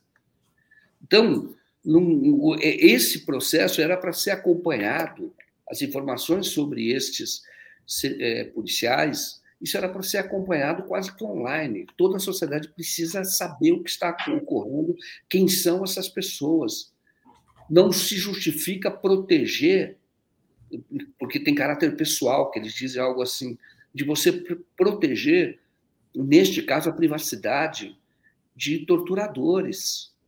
Então, tem coisas que só uma polícia nazista que faria isso. Fala, vou proteger aquele que tortura. Entendeu? Não vou dizer porque essa é uma política de Estado, é morte. Então, não tem, não tem justificativa moral, na minha opinião, não tem justificativa nem legal. Isso deve ser derrubado. Tá? É mais uma questão que deve ir para o judiciário. E é mais um motivo para limpar esse governo, tirar, tirar esse governo, mas só vai mudar se tirar o primeiro mandatário. Porque, na verdade, é ele que dá toda essa linha. E é por isso que essas pessoas se sentem à vontade para fazer absurdos como este. 100 anos de sigilo no processo de grande interesse público. Sim. Joaquim, antes da gente trazer a nossa Tereza aqui, que daqui a pouquinho deve estar chegando, eu queria que você falasse um pouco sobre a questão do escândalo de corrupção do ex-ministro da Educação Milton Ribeiro, né? Eu até também questionei o André sobre isso, né? Tem essa notícia que está na nossa home: núcleo de campanha monta estratégia para blindar Bolsonaro no escândalo de corrupção de Milton Ribeiro. Como é que você acha que dá para blindar o Bolsonaro de uma coisa assim tão, tão na cara, né? Tem até um áudio dizendo lá que foi amando do Bolsonaro. Então, passo para vocês, eles vão conseguir isolar o Bolsonaro disso? Pois é, a, a, não vão conseguir, mas podem tentar. Isso é um direito, essa notícia que saiu hoje na Folha, né? você ter essa, essa tentativa né, de você blindar, de você tirar, tentar cortar, cortar o cordão umbilical. Não dá, os dois são uma coisa só. O Milton Ribeiro, a gente sabe que ele foi nomeado, inclusive por influência da Michelle, esposa do, do Bolsonaro. A gente sabe, como você disse no áudio, que ele, o áudio foi divulgado, que ele estava fazendo. Ele, e foi uma senha, falou: olha, eu tenho, vou atender o Gilmar, porque é, isso foi o, um pedido especial do presidente da República, que está contando isso. Né? Agora, a preocupação é, do, do, do Bolsonaro é com as próximas pesquisas. Tá? Então, está tentando isolar. Vem agora, hoje, uma pesquisa do Datafolha. Essa pesquisa deve. Vamos ver o que vai acontecer, mas com certeza em relação à última pesquisa. Então, deve ampliar a vantagem, vai ser divulgado hoje. Eu sei que na outra já provocou bastante, bastante desconforto. Eu sei que essa pesquisa também é, os bolsonaristas estão preocupados né, com três três temas que foram desdobrados em pesquisas, em perguntas. Haverá nessa pesquisa uma pergunta sobre a Amazônia, que o governo está fazendo sobre a Amazônia, combate ao crime lá na Amazônia, terá pergunta sobre isso. Você terá pergunta também, que eu sei que os bolsonaristas estão preocupados também, a pergunta sobre é, orientação sexual das pessoas, também é uma coisa que os bolsonaristas estão muito preocupados e, e a que mais preocupa é um conjunto de perguntas sobre situação econômica. O Datafolha vai perguntar para as pessoas se hoje passa fome, se existe segurança alimentar, o quadro real das famílias, qual é essa situação? Aquilo que eh, os números, pesquisas mostraram que existe hoje mais de 50% dos brasileiros em situação de insegurança alimentar, isto a Datafolha vai colocar dentro da pesquisa. Colocou já, as perguntas foram feitas. E essas são algumas das preocupações. E em relação à corrupção, nós sabemos que a pesquisa que não foi do Datafolha, mas foi da XP, né? houve uma preocupação grande deles, uma revolta. A XP parou de divulgar semanalmente as pesquisas, mas justamente sobre honestidade. Do item honestidade, então, a maioria considera, no item honestidade, o Lula é, está na frente do Bolsonaro, uma diferença dos dois que é significativa. E isso gerou todo o estresse, divulgar. Agora, não vai poder impedir que o Datafolha divulgue as pesquisas, mas eu, a corrupção, embora não seja, deve ter pergunta da corrupção, mas isso não foi destacado. Esses três temas que seriam novos também preocupam o Bolsonaro. A Amazônia, então, ele não ele terá motivos para para gerar algum desconforto, para gerar algum factoide, que se falava antigamente, para xingar alguém hoje, para desviar a atenção da pesquisa, se a pesquisa, e tudo indica que sim, manter, mantiver a, a mesma tendência que já vem das últimas pesquisas, e Lula talvez amplie a própria vantagem. Tá bem? Perfeito. Perfeito, Joaquim. Queria te agradecer. Hoje você volta no Boa Noite. Vai ter, inclusive, uma entrevista com o pastor Ariovaldo. Ariovaldo, com o pastor. É, o pastor Ariovaldo, não é isso que você vai Ariovaldo, entrevistar? Ariovaldo, Ariovaldo, é, trocar o nome dele. Teremos, sim, pastor Ariovaldo, que é um pastor progressista. Sim. Então, ele tem que explicar bem o que se transformou os evangélicos, parte dos evangélicos que apoiam o Bolsonaro. Ele chama claramente que virou uma seita, não é mais, você não pode considerar uma religião cristã. É uma seita com um falso Messias, que até foi batizado lá no Jordão também, já dentro dessa estratégia de criar uma mentira e um. Enfim, é, vai, tá, vai falar sobre os falsos profetas e esse falso Messias. Né? Então, obrigada, Joaquim. O pessoal vai te acompanhar à noite. Valeu. Legal. Até mais. Tchau. Comentário de Tereza Cruvinel. Bom dia, Tereza. Tudo bem? Bom dia, Daphne. Bom dia, comunidade. Então, Tereza, ainda não temos vou... Datafolha para comun... comentar, né? É, eu estou aqui na... nessa expectativa de sair o Datafolha, mas é, não, não saiu ainda, pelo que parece, né? Então, se é, sair aqui no meio. O, o, a, o Instituto está em campo ainda. É, pelo que eu entendi, é, eles prolongaram mais um dia de campo né, é, para captar aí reações à prisão do, do ex-ministro Milton Ribeiro. Olha! É, é, porque ela, ela deveria ter sido divulgada hoje, mas tem campo, estão, estão em campo ainda. Acho que a gente só vai ter a pesquisa, uma das mais aguardadas desses últimos meses, né? É, a gente só vai ter isso mais à tarde. Mas é, é aquilo que o Joaquim falava, eu também tenho notícias nesse sentido, de que algumas perguntas é, estão já incomodando os bolsonaristas, que eles já sabem que né, vai ter ali, por exemplo, crime Dom e é, o crime da Amazônia, né? Dom e Bruno vão perguntar se o governo agiu certo, se o governo tomou as providências e se o governo é, como que a população percebe a conduta do governo em relação à Amazônia em geral, essas coisas todas é, que o Joaquim já mencionou, fome, renda, etc. Enfim, hum, hum. mau momento do Bolsonaro, um presidente é, com a cara ardendo. É, com a cara ardendo, ele está com a cara ardendo. Gente, ontem a internet estava impagável com os memes, com o Bolsonaro com a cara enfaixada, pegando fogo, estava muito divertido, né? para a gente que está aqui nessa expectativa tão grande há tanto tempo já que o Bolsonaro sofra alguma alguma, alguma chamuscada, né? Que ele realmente se queime, porque depois de CPI, tudo, tudo que ele fez, né? E a gente não, não nada mudou, o Bolsonaro continuou no poder, o Bolsonaro não caiu. E aí eu vou continuar nessa mesma Continua pegada que eu estava. 30% de apoio, né? O que é mais Isso. incrível depois da pandemia, depois da mortandade, tudo isso. Isso. E aí eu, eu vou continuar nessa, nessa pegada que eu estava aqui com o Joaquim para saber sobre a repercussão do, do, da prisão do Milton Ribeiro, né? O Bolsonaro agora mudou o discurso, né? Disse que ele que preste conta com seus atos. Já não está mais botando a cara no fogo, né? E a gente está vendo aí é, o núcleo de campanha dele tentando blindar o Bolsonaro desse escândalo. E eu te pergunto, Tereza, você acha que isso vai dar certo, né?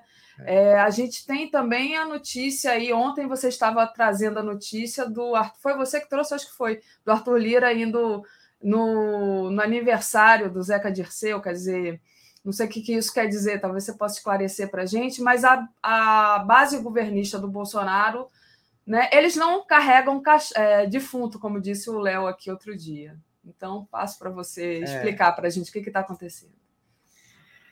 Pois é, é muito difícil é, separar o Bolsonaro do escândalo, blindar né, o escândalo da prisão do ex-ministro da Educação. Primeiro, porque ele disse que colocava a cara no fogo. Né? Agora não está colocando nem o dedo mindinho. Já disse que, olha, a Polícia Federal está investigando. Se ela está investigando, deve haver algum motivo. Ele que preste conta de seus atos à justiça. Isso é sinal de que a Polícia Federal eu não interfiro. Né? Mentira, ele sempre interferiu. É que fim de governo, falta de perspectiva de continuidade no governo, aquela ala da Polícia Federal que sempre guardou um pouco mais de independência, que não é bolsonarista e que cumpre o seu dever, é, agiu, né? Está é, tá agindo, está ficando mais à vontade, está é, com mais liberdade de ação. É, outra coisa que não foi nem dita é o seguinte: tudo que acontecia assim, em matéria de justiça que atingia é, o, o, Bolsonaro, ou seus filhos, ou os bolsonaristas, tudo era culpa do Supremo, né? Preocupar, era perseguição do Supremo e do Alexandre de Moraes, tudo mais. Essa ordem de prisão não veio com do Supremo, não tem nada a ver com o Supremo. Vem da Justiça Federal em primeira instância, da 15ª Vara de Brasília. Desculpem, hein? Vamos ver se melhor. Então, olha só, não é o Supremo que persegue o Bolsonaro, né? Isso aí vem da justiça e não é nada com o Supremo, é da primeira instância, né? Mas é muito difícil blindar, porque os, os pastores, cobradores de propina, foram recebidos centenas de vezes no palácio, né? Frequentaram o Palácio do Planalto.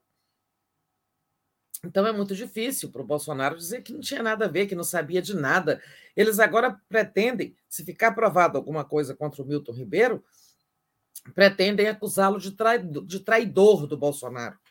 Esse é o discurso que está ensaiado. Fui traído por um ministro que tinha minha confiança, que eu julgava honesto. Né? Vão jogar o sujeito ao mar, né? juntamente com os pastores, e dizer o discurso de, tra... o discurso de que o Bolsonaro foi traído. Vai aí, Daphne, leia aí algumas, é, alguns tá... chats para eu dar uma melhoradinha aqui hoje. É, tá, você está com aquela, aquele teu probleminha da tosse, né? A Graça entrou como novo membro aqui do canal, então muito importante esse apoio, né? Tanto, seja ele entrar como membro aí do YouTube ou fazer uma assinatura solidária em brasil247.com.br apoio. É importante também você deixar o like e compartilhar essa live. Muito importante. A Gilberto Cruvinel diz assim: é, se a Polícia Federal está investigando, tem motivo. E quando a Polícia Federal estava investigando os filhotes, não tinha motivo? A Maria Serina Pereira está perguntando se eu vi a charge do Aroeira com o Bozo com a cara queimada. Vi sim, foi muito boa, foi mostrada ontem aqui no Boa Noite. É, pois é, o Gilberto está trazendo aí esse ponto né, do, do, da fala do Bolsonaro. Interessante. Né? Pois é. Enfim. É. E aí, isso vai ter desdobramentos, muitos, Daphne. É, isso não vai parar aqui, né? Principalmente se sair a CPI do MEC, né? Ontem, o senador Randolph dizia ter o número de assinaturas. O governo está correndo atrás aí, oferecendo dinheiro, verba secreta, diabo, para obrigar alguns senadores a retirar as assinaturas. Porque eles sabem, aquele ditado de Brasília, CPI, você sabe como é que começa, não sabe como é que termina. A CPI vai puxando cordões, a miada, vai desenrolando a miada. Né? E aí, nesse esquema de libera verba do Fundo Nacional de Educação, quem o prefeito lá que recebe a verba paga uma propina, e pelo visto a propina era rachada, né? Já foi descoberto um depósito na conta da mulher do Milton Ribeiro, que eles estão dizendo que é negócio de um carro, que o pastor vendeu um carro para ela e tal. Mas assim, a CPI tem poder de quebrar sigilo, né? E numa quebra de sigilo dessa, você pode arrastar para o escândalo muitos prefeitos, outras pessoas do MEC e até parlamentares, porque prefeito e parlamentares são é, associados, né? Todo, todo deputado tem o seu prefeito, todo prefeito tem o seu deputado. É verdade. É assim que se fazem as campanhas, né? Quando é na hora da eleição municipal, o deputado vai lá e apoia um candidato a prefeito. Aquele candidato a prefeito, depois, na eleição de deputados, apoia aquele que o apoiou. Essa é uma, digamos, uma, uma, uma forma de funcionamento do nosso sistema eleitoral. Então, a CPI, se ela sair, pode arrastar muita gente, é, pode aprofundar o envolvimento do governo. E, principalmente, acabou para o Bolsonaro o discurso de que o governo dele é limpo, não tem corrupção, apesar de tantos escândalos já saíram, envolvendo inclusive os filhos né? Mas assim, ele perde completamente esse discurso de corrupção. E ele não tem outros discursos, né? Qual o discurso que ele tem para fazer além de questionar o sistema eleitoral? Pode dizer que o governo dele faz o quê, né? Exato. Então, é, o, o, o, ministro está preso lá em São Paulo. Hoje tem o julgamento de um habeas, da, um habeas corpus pedindo que ele seja liberado. Pode até ser que ele seja liberado, mas o escândalo vai continuar. E ainda que não tenha CPI, a imprensa vai voltar, a oposição vai voltar, todo mundo vai voltar a investigar esse caso. Né? é, foi um tirambaço na campanha do Bolsonaro, com certeza. Exato. É, você falou da CPI, né, Tereza? Hoje a gente tem aqui duas notícias é, do Bolsonaro em relação a essa coisa do, dos combustíveis. O primeiro é que o Bolsonaro é, e o Congresso querem instituir um estado de emergência para criar auxílio a caminhoneiros. Né? Antes era de 400, agora de mil reais. E a outra é que o Bolsonaro diz que o novo conselho irá mudar a política de preço da Petrobras. É a outra manchete que está aqui. Então, o Bolsonaro, como eu dizia aqui com o Joaquim, está completamente perdido. E aquela história da CPI da Petrobras parece que realmente morreu, né? É, tem o até o boicote do Lira, como a gente é. já falou aqui. E tem essa questão da CPI do MEC, que você falou também, que tá, estava faltando é, uma, uma ou é? duas assinaturas, uma assinatura. É uma assinatura, depois eu vi uma declaração dele tarde da noite que tinha conseguido, é, mas também isso não está muito claro. Né? Olha só, antes de entrar na confusão da Petrobras, porque tudo isso aí faz parte da guerra contra os preços, que o Bolsonaro não encontra um caminho, está em busca de um caminho, vamos ver.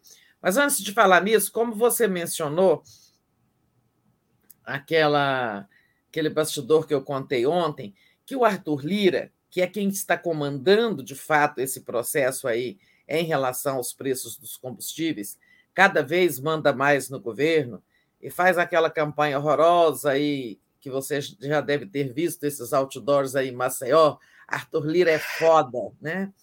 Que é uma coisa ridícula, horrorosa, machista, né? É, então, o Arthur bem a cara Lira, dele, né? Bem a cara dele.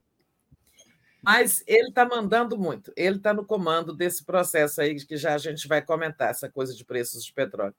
Mas eu tinha comentado ontem no Boa Noite, você se referiu, que ele foi que, além de estar mandando muito no governo Bolsonaro estar fazendo tudo para fortalecer o centrão e garantir, digamos assim, a sobrevivência, a conservação do poder dele e do centrão no futuro governo Lula, é, ele é, ele está de fato procurando assim é, não só polir a imagem, mas ele está procurando canais, né, é, com o, outros é, interlocutores mais do lado da oposição. Ele foi lá no aniversário do Zeca Dirceu, que é, foi uma surpresa, chegou lá, ficou algum tempo, sentou ao lado do aniversariante, tal e tal. É, deve ter pensado, o pai dele, o pai do deputado Zeca Dirceu, vai estar lá, que é o Zé Dirceu. Mas o pai não foi, não. É, o pai está com Covid. É, melhoras, Zé Dirceu. Aí, o... E aí, ontem, né? É, a mídia já tá, traz notícias disso.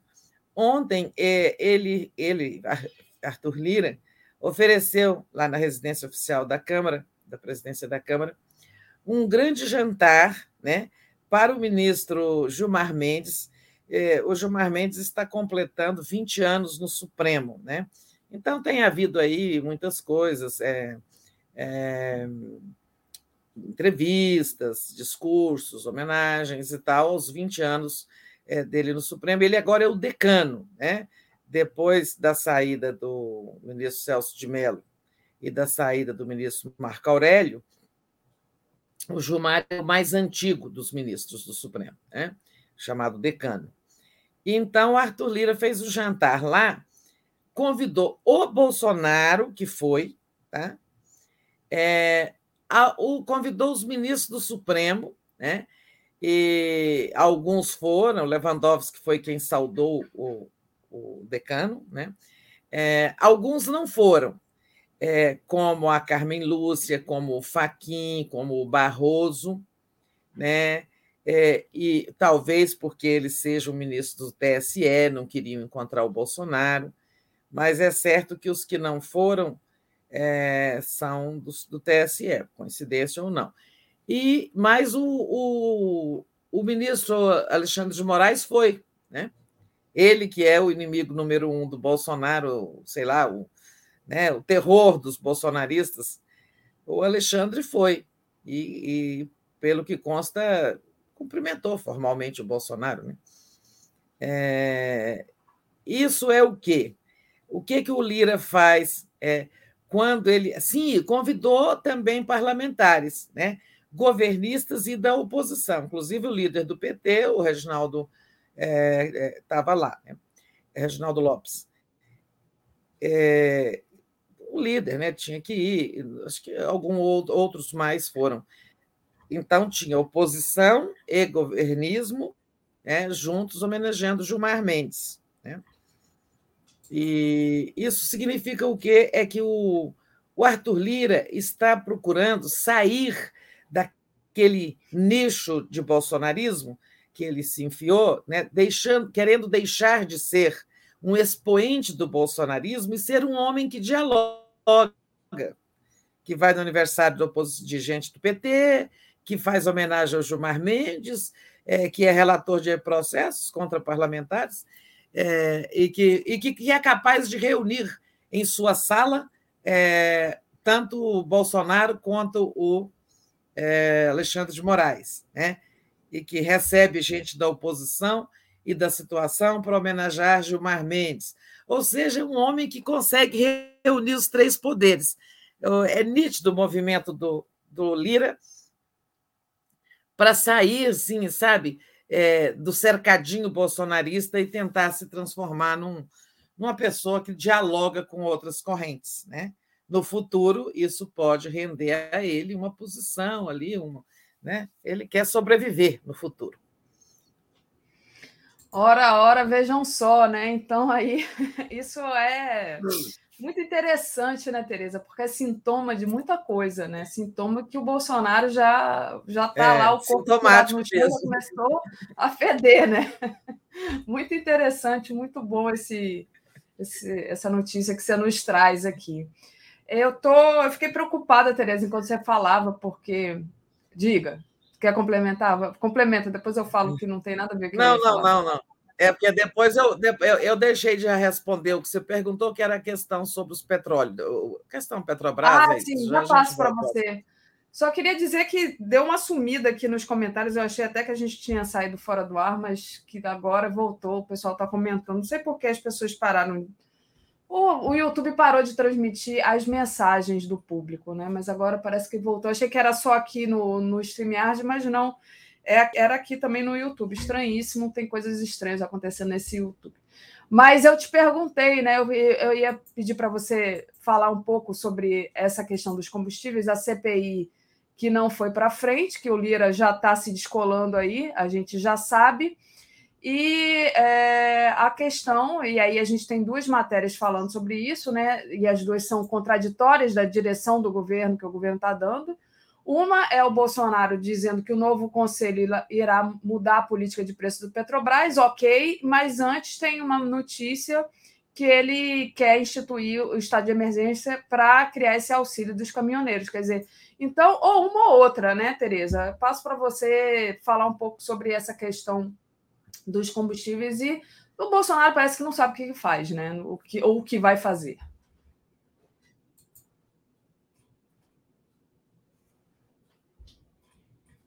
Tereza, deu, deu uma travada. Eu acho que você está é. com atraso.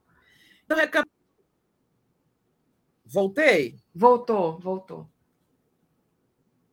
Ó, se cair de novo, eu vou desligar e reconectar, tá? Tá bom. É... Mas enquanto isso, olha, recapitulando, com a guerra da Ucrânia e o, o, essa alta de petróleo no mundo, é, os aumentos começaram a ser maiores e mais frequentes mas a gente já vinha com essa política de preços é, internacional, né, internacionalizados, é, com esse, esses preços absurdos dos combustíveis. A guerra, com a guerra da Ucrânia, isso. É, e desde então que o Bolsonaro vem, o presidente troca de novo, né?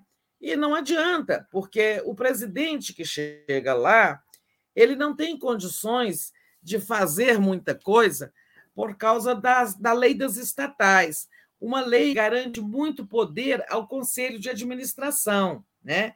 E o conselho de administração é, ele é composto por indicados do governo e também por indicados dos acionistas privados. Então, assim, agora se viu que não adianta trocar presidente da Petrobras. No, para derrubar esse último presidente, Coelho, é, o, o, Bolso, o, o, Bolsonaro e o Arthur Lira e seus aliados falaram na CPI da Petrobras. Mas, assim, o Lira e o pessoal do Congresso falou em CPI da Petrobras apenas como é, um tigre, né? Um, uma, uma forma de assustar o presidente da Petrobras de pressionar, e ele realmente caiu fora, renunciou segunda-feira. Né?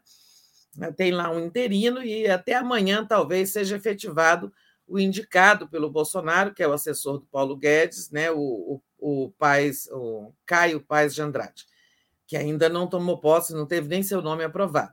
Então, mas está visto que isso não dá. A CPI era para assustar, era para ajudar a derrubar o cara. Já cumpriu o seu papel, o Arthur Lira quer saber de CPI, até porque deputado quer mais é fazer campanha. Deputado não está aí por conta de CPI, ficar sentado o dia inteiro ali, é, enquanto os adversários fazem campanha. Ninguém vai querer participar de CPI nenhuma na Câmara. Lá todo mundo disputa a reeleição. E o Bolsonaro é que continuou falando sozinho em CPI, ele não entendeu nada. CPI era só uma faca. É, tudo bem. Aí veio a outra proposta deles.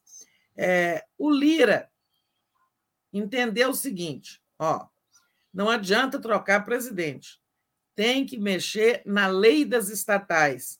A nova lei das estatais, aprovada no governo Temer, consequência de todo o discurso da Lava Jato, sabe? É preciso blindar as estatais para que o governo não ponha lá diretores corruptos e tal.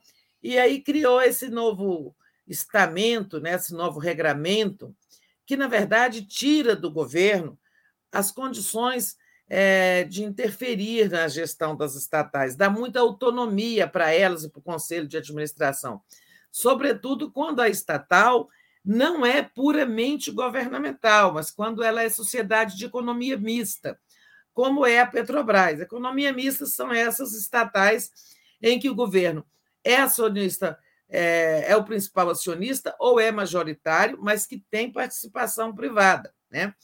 Assim é a Petrobras, assim é a nova Eletrobras e outras que existem por aí, né? que têm acionistas privados. Aí o, o Lira é, resolveu mexer nessa lei, sugeriu ao, ao Bolsonaro uma medida provisória para que isso comece a vigorar imediatamente, né? uma nova, um novo regramento para as estatais, mas o Guedes foi contra. Né? Essa lei das estatais ela vai ter que ser mexida sim. Tanto que a Glaze Hoffman até apoiou a proposta do Lira. Disse que é necessário sim. Lá na frente, o Lula também vai ter que mexer nisso. Se quiser, sabe, ter poder sobre as estatais. Né? Mas, como isso foi barrado, vetado pelo Paulo Guedes, é, o que está sendo discutido agora é o auxílio, uma forma assim de, sabe, melhorar a situação do Bolsonaro. E o auxílio, que inicialmente seria de 400 reais, essa o Guedes topa. O Guedes prefere gastar bilhões com o auxílio do que mexer na lei das estatais, né? É, só que 400 reais, os, os caminhoneiros já responderam que seis esmola né? não dá um tanque de, de, de, de diesel. Problema. Né? Avisaram ao Lira e ao governo que, em ano eleitoral, não se pode criar novo programa social, porque fica eleitoreiro, e de fato é eleitoreiro. Né? É, não se pode criar novo programa, a não ser em estado de calamidade ou emergência. É, a lei é, impede de criar novos programas, mas é claro que ela abre essa brecha, porque vai que acontece um terremoto, coitado do povo do Afeganistão, né, sofrendo lá com um terremoto horrível. Como sofre o Afeganistão, né? O país que enfrenta tragédia. Mais parênteses, fechado. É, então, é, eles estão agora pensando nesse estado de emergência para justificar a criação deste auxílio de mil reais, que pode ser de mil reais para os caminhoneiros, vai custar bilhões. E eu pergunto: vai resolver o problema da antipatia popular com o Bolsonaro por conta do preço dos combustíveis? Não vai. Pode ganhar a simpatia dos caminhoneiros, mas não são apenas os caminhoneiros que sofrem com o preço dos combustíveis. Todos nós, né? Quem tem carro, quem tem moto, né? Sem falar no gás de cozinha. E aí eles iriam também dobrar o preço do Vale Gás, né? Esse não é proibido, ele já existe, o governo pode aumentar o valor, sim, não é ilegal. Querem aumentar o valor do Vale Gás também. Ótimo, o povo está precisando disso. Mas não vai resolver problema. Né? Agora está o Lira dizendo que o novo conselho de administração vai mudar a política de preços. Duvido né? É, é, que isso aconteça sem que se mexa na lei das estatais. Né? Porque eles vão fazer uma mudança agora, né? vai ter a posse do novo presidente e vão é, trocar membros do Conselho de Administração. Mas eu não creio que eles vão essa política de preços assim, de uma, com uma forma assim, é, muito abrupta. Porque, olha, Daphne, as diretrizes do programa de governo do Lula e Geraldo Alckmin, ela fala o seguinte: será necessária uma transição né, da política atual para uma nova política que leve em conta os custos nacionais. Eu estou repetindo praticamente entre aspas o que está no programa, nas diretrizes do programa do Lula. Né? Ou seja, o programa do Lula mesmo está reconhecendo que não vai ser assim, né? que vai haver uma transição, que não vai ser de repente agora vamos, vamos tabelar os preços. Né? É, e, então, por isso que eu não acredito que eles vão conseguir, e esse fator que desgasta tanto o Bolsonaro, que é o preço dos combustíveis, que gera inflação, né? Que gera aumento de custo dos fretes para todos os produtos, vai continuar. Acho difícil eles conseguirem resolver assim de penada, sabe? Nem sem mudar a lei das estatais. Tereza, o seu, a sua internet está travando muito. Vou pedir para você dar uma saída e tentar voltar para ver se melhora um pouco, porque está cortando a sua fala aqui ah, em alguns pontos. Deu para a gente entender, né? Mas às vezes dá aquela ah. picotada. Se você puder sair. Enquanto eu isso, sair, eu vou tá? agradecendo. É, o Rob Rob Huck entrou aqui como membro do canal, então seja bem-vindo ou bem-vinda. É, o Euclides tinha mandado uma pergunta para a Tereza, mas creio que ela já foi respondida, que foi a pergunta foi é, questão para que estado de emergência é preciso? Uh, Ju e Seco Canalha. É... Ah, deve ser uma trocadilha aqui. Tereza, você é demais. Sorriso maravilhoso, sou professora uso pedaços de gengibre na água, me ajuda muito. Vou mandar para a Tereza. É... Tereza que está tentando entrar aqui. Oi, Tereza, vamos ver se melhora. Estava lendo aqui no chat. É, não melhorou muito, não, mas vamos, vamos ver se segura. Porque está dando nessa, eco? Nessa... Não, eco não. É só que fica assim, vai ficando sem nitidez a imagem e a sua fala começa a cortar. A melhor coisa para fazer nesses momentos, Tereza, é tirar tudo da tomada e ligar de novo, mas aí demora um tempo. Você faz isso por boa noite. mas a Ju estava dizendo que, que te adora demais, que ela é professora e que ela usa pedaços de gengibre na água. Então fica a dica aí para melhorar a sua garganta. Tá certo. A, a Graça diz: até que enfim sou membro justiça. Espero que meu cartão não me aborreça. Então, obrigada, Graça, por ter entrado aqui é, como membro da TV 247. O Gilberto Cruvinel mandou dois superchats dizendo: puxaram a pena, falta vir o galinheiro, falando lá do ministro. É, Milton Ribeiro. É. E ele Pode diz também. galinha gorda aí. e ele diz também: o democrata Lira convidou o Glauber Braga para o Regabof. Essa é. fantasia não lhe cai bem, Arthur falando, né, lembrando da, da, da, questão autoritária ali do, do Arthur Lira em relação é. ao Glauber Braga, é, né? É, agora quer ser homem do diálogo, que dialoga com os três poderes. Exatamente. Tereza, é, deixa eu trazer aqui a, uma outra notícia que a gente vem comentando aqui já há dois dias, que é a questão da menina que foi estuprada aos 10 anos e que teve o direito ao aborto legal negado por aquela juíza, né?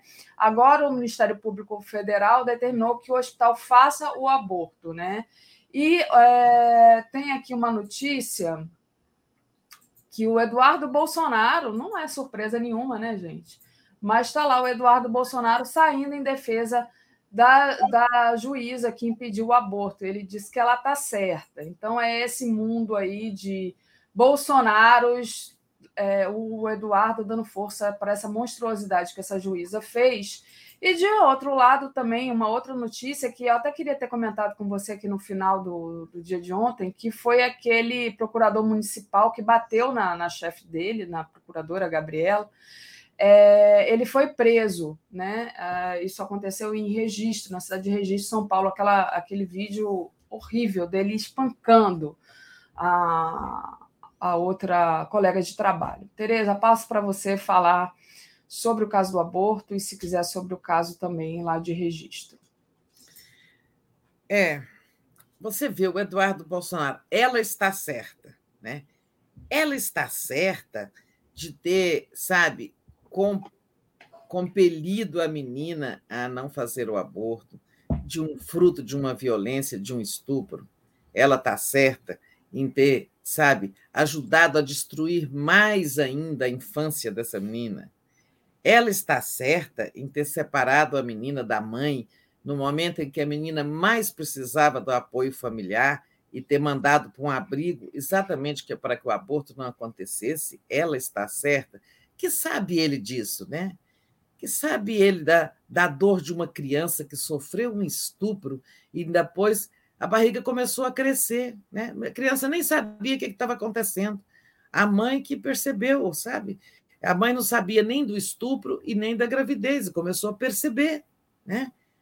É, é, a mãe está, a, a juíza está certa em obrigar uma criança criança, mas quando sabe pela medicina que uma criança de 11 anos não tem, é, corre um risco de vida ao, ao, ao enfrentar uma gravidez, porque o corpo, o aparelho reprodutor não está pronto ainda para uma gravidez, né? Que sabe ele disso, né? É, felizmente, isso foi divulgado, esse caso veio à tona, né? Ah, assim, louvo quem fez isso chegar ao Intercept, né? Porque certamente não foi a juíza, não foi a procuradora, a promotora, que também lavou as mãos ali, né? não foi talvez alguém do hospital, porque o hospital também errou ao recusar-se a fazer o aborto, alegando que tinha 22 semanas, e a lei não fala nada disso, não estabelece tempo. Né? É, mas alguém fez isso chegar ao Intercept, chegou a toda a mídia e isso é, resultou na solução. Né? É, resultado. Né? O Ministério Público agora determinou que o aborto seja feito pelo mesmo hospital, Hospital Universitário lá de, lá de Florianópolis. Né? A menina deve ter voltado ontem à noite para a companhia da mãe, né? É, e isso está chegando a bom termo, né? mas não teria chegado se não fosse a repercussão. E essa juíza é, agora já tem processo do Tribunal de Justiça do, de Santa Catarina e já tem também a ação do CNJ. Ela tem que, como dizia aqui o Damus ontem, ela tem que ser, ela tem que perder o cargo, ela e a promotora. Leia esse superchat chat aí, Daphne, que eu fiquei curiosa, passei os olhos assim enquanto falava. Vou ler. Eu só, eu só vou é, adicionar aqui a informação da fala do Eduardo Bolsonaro, que ele diz assim: a juíza de Santa Catarina está certa, e vale lembrar que quem primeiro impediu o aborto foi a equipe médica. Respeitem a ciência. Agora ele respeita a ciência, né? E ele diz também: além disso, o bebê poderia ser entregue para adoção, algo muito mais civilizado ah, é. que condená-lo à morte sem ter culpa de nada. Quer dizer, a menina pode ser condenada à morte né? O bebê que não era bebê ainda é um feto, porque passa a ser bebê, né? Depois, né? Tem que ser salvo, mas a menina não pode ser salva. Agora, já passo para você comentar, Tereza, a fala do Eduardo, mas foi o superchat da Ana Vilela que diz: Daphne, li hoje o post de advogada dizendo que o estuprador é o padrasto e o filho de 13 anos, e que a mãe deu cobertura, além de procurar o aborto já com 22 semanas e que o risco é grande para ela. Olha, essa questão de a mãe deu cobertura, isso é muito difícil dizer, né, gente? Isso aí tem que ter, né? A gente não sabe. Agora, eu não sabia que eu disseram pai, depois falaram tio, agora é padrasto e agora tem esse menino de 13 anos também, que também é uma criança, né? Mas enfim, é, é, mais fala velha. filho, mas não fala filho de quem? Será filho só do padrasto ou irmão, né? É, o irmão. E tem a Soraya Borges, que enviou aqui um coraçãozinho, então obrigada, Soraya. Mas passo para você, então, Tereza, comentar. É muito difícil isso dizer a mãe deu cobertura. Talvez se estejam referindo ao fato que ela não denunciou, né? É, talvez ela não tenha denunciado os agressores, os estupradores, ou o estuprador. Né?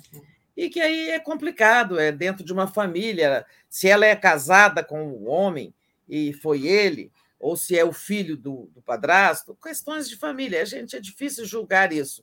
Mas eu não acho que a mãe deu cobertura, digamos assim, a mãe foi omissa completamente. Pode ser, é, pode ser que ela não tenha denunciado é, o, o, estuprador ou os estupradores, mas o fato é que ela tentou levar a filha ao hospital, né? Ela tentou é, interromper a gravidez, essa gravidez é, violenta que seria se levada adiante, será é, seria uma coisa muito mais dolorosa ainda para a menina. É, ela levou a menina ao hospital, então, ainda que ela tenha sido omissa e não denunciar, isso é um atenuante. É difícil julgar uma mãe, né? O fato é que a juíza, além de tudo, ela queria preservar a gravidez não pela menina, como lembrou alguém, né, mas para doar né, para fazer a felicidade de um outro casal, né? Dizia ela, pense que você vai fazer a felicidade de alguém se receber essa criança em adoção. Olha, essa mulher realmente ela precisa perder o cargo de juíza. Ela não pode, né, continuar na magistratura. É, o Davi Damos dizia isso ontem sobre ela e a promotora. Mas enfim, teve esse caso e teve o, esse lá do Brutamontes, lá de registro, que bateu na chefe, né? A mulher está aí nos, nos, jornais com os olhos, com o olho roxo, né? E agora teve ordem de prisão, bem feito. Esses casos de violência contra a mulher, gente, em todas as classes sociais, agora até dentro de uma repartição pública. Olha, é o Brasil. Mas não é surpresa, nós sabemos que todo dia uma mulher apanha no Brasil, todo dia uma mulher sofre violência no Brasil, Todo dia uma mulher, é, sabe, uma não, várias mulheres são estupradas no Brasil e feminicídios acontecem todos os dias no Brasil. Né? É uma luta. É verdade, Tereza, é, é, revoltante o que aconteceu. Aí você lembrou bem, né? Isso foi numa repartição pública, foi dentro do ambiente de trabalho, dentro do ambiente de trabalho, é, enfim, de, de gente com importância, né? Imagina dentro de casa, né? Dentro de um. É uma coisa horrível. É que a gente pensa assim, isso acontece só entre os pobres, por causa é. das condições sociais, não acontecem também em outras classes sociais. Só claro acontece. que acontece mais assim, né, é, é, mais nas classes pobres, nas classes de menor renda, por fatores de educação, é, fatores sociais e tudo mais. Mas isso é cultural o homem brasileiro acha que pode descer a mão numa mulher, né? Isso. O, Gustavo Assis mandou aqui um superchat dizendo: se houve venda de veículo, tem registro em cartório, muito fácil verificar. Falando da história do pastor, ex-ministro da Educação, é, e eu até brinquei com o André, né? Daqui a pouco eles têm que abrir uma concessionária, porque me lembrou a história do Queiroz, né? Então, tudo que rola de, de, de, de dinheiro não explicado aí tem a história de um carro no meio, mas vamos, vamos seguir aqui. Tereza, é, queria que você falasse agora da notícia que os corpos de Bruno Araújo e Dom Philips vão ser entregues finalmente às famílias, né? Pois é, chega a, ao, ao fim, não ao fim, porque isso não chegou ao fim. Né? As investigações precisam continuar. É, a Polícia Federal, que no primeiro momento fez, cometeu aquela precipitação de dizer que não tinha mandante, parece que ela reconsiderou e agora está investigando conexões com o narcotráfico. E se investigar direito, se ela tiver a autonomia que um grupo de policiais federais demonstrou no caso da prisão do ex-ministro Milton Ribeiro, né? Se o Brasil tiver a sorte de que os que estão cuidando do caso da Amazônia agirem com independência, vão descobrir muita coisa. Agora, é claro que o bolsonarismo não vai querer, né, não tem interesse nessa investigação na Amazônia, porque ela vai chegar em setores protegidos pelo bolsonarismo, como madeireiros, grileiros, garimpeiros, né?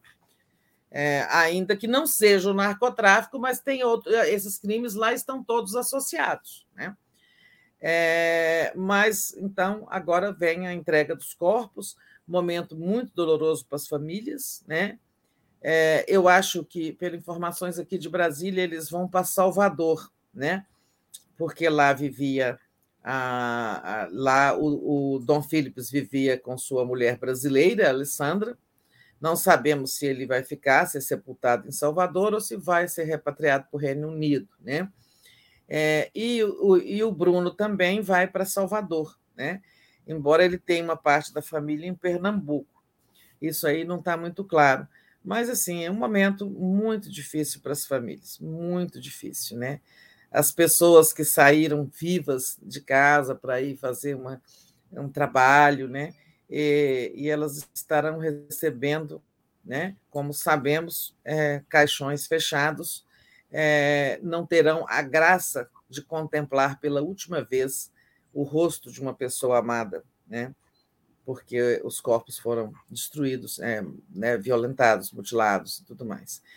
É, a gente só pode desejar conforto, né, que ela se apegue no legado, na memória é, deixada por Bruno e, Dom, né, pessoas que ficarão na história do Brasil, na história da luta pela Amazônia, com certeza não serão esquecidos, assim como não foi Chico Mendes.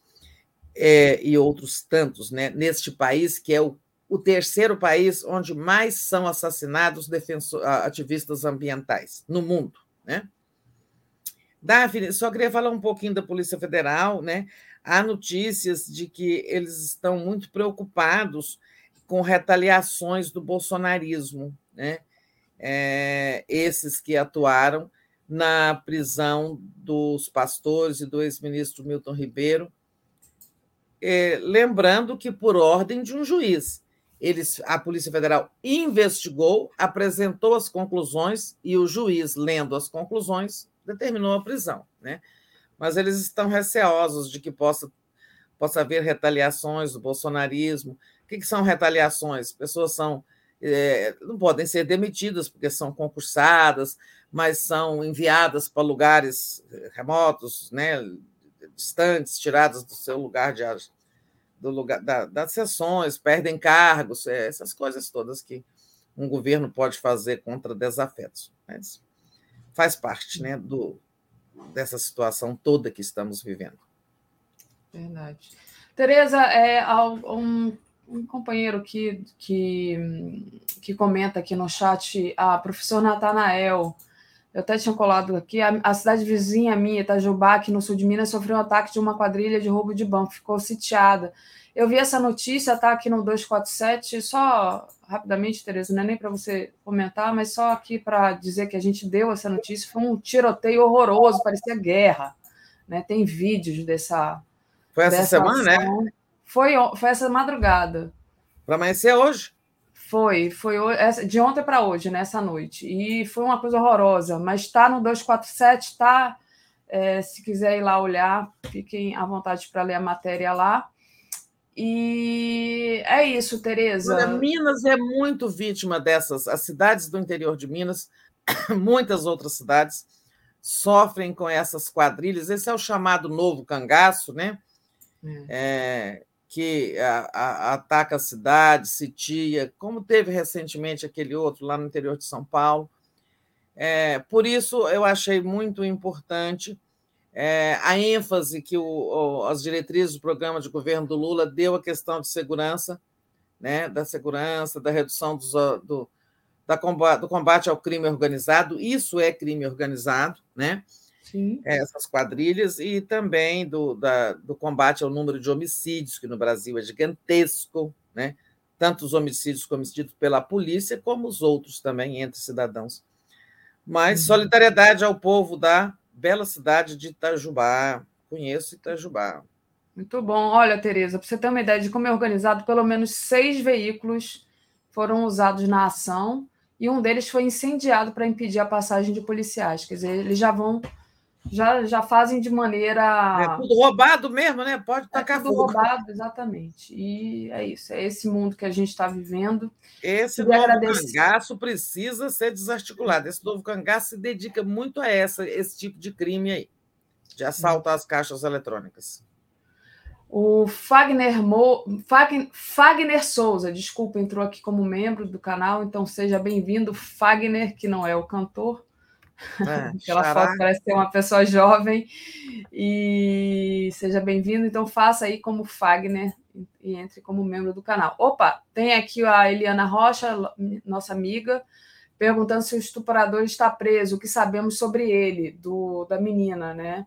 Na verdade, é, eu não, eu já até procurei essa informação, não achei é, se ele está preso ou não. E o Gustavo Assis, se houve venda de ve veículo, tem. Ah, o do Gustavo eu li, foi a do que ele mandou aqui atrasado. Então é isso, Tereza. Não sei se você ainda tem alguma coisa mais para comentar aqui conosco. Vou falar duas coisinhas. Então fale. Olha só, eu estou lendo aqui na Mônica Bergamo, nesse momento, a coluna da, da colunista Mônica Bergamo, da Folha de São Paulo, que naquele jantar que eu comentei, né, na casa do Arthur Lira ontem, né, que o Bolsonaro e o Alexandre de Moraes conversaram a portas fechadas. Tá? É, então, o Arthur Lira deve ter trabalhado para isso, né? ter havido uma conversa, mas não se sabe até agora. Mas, assim, eu tenho certeza que o, o ministro Alexandre vai continuar é, cumprindo o seu dever é, independentemente de qualquer conversa com Bolsonaro.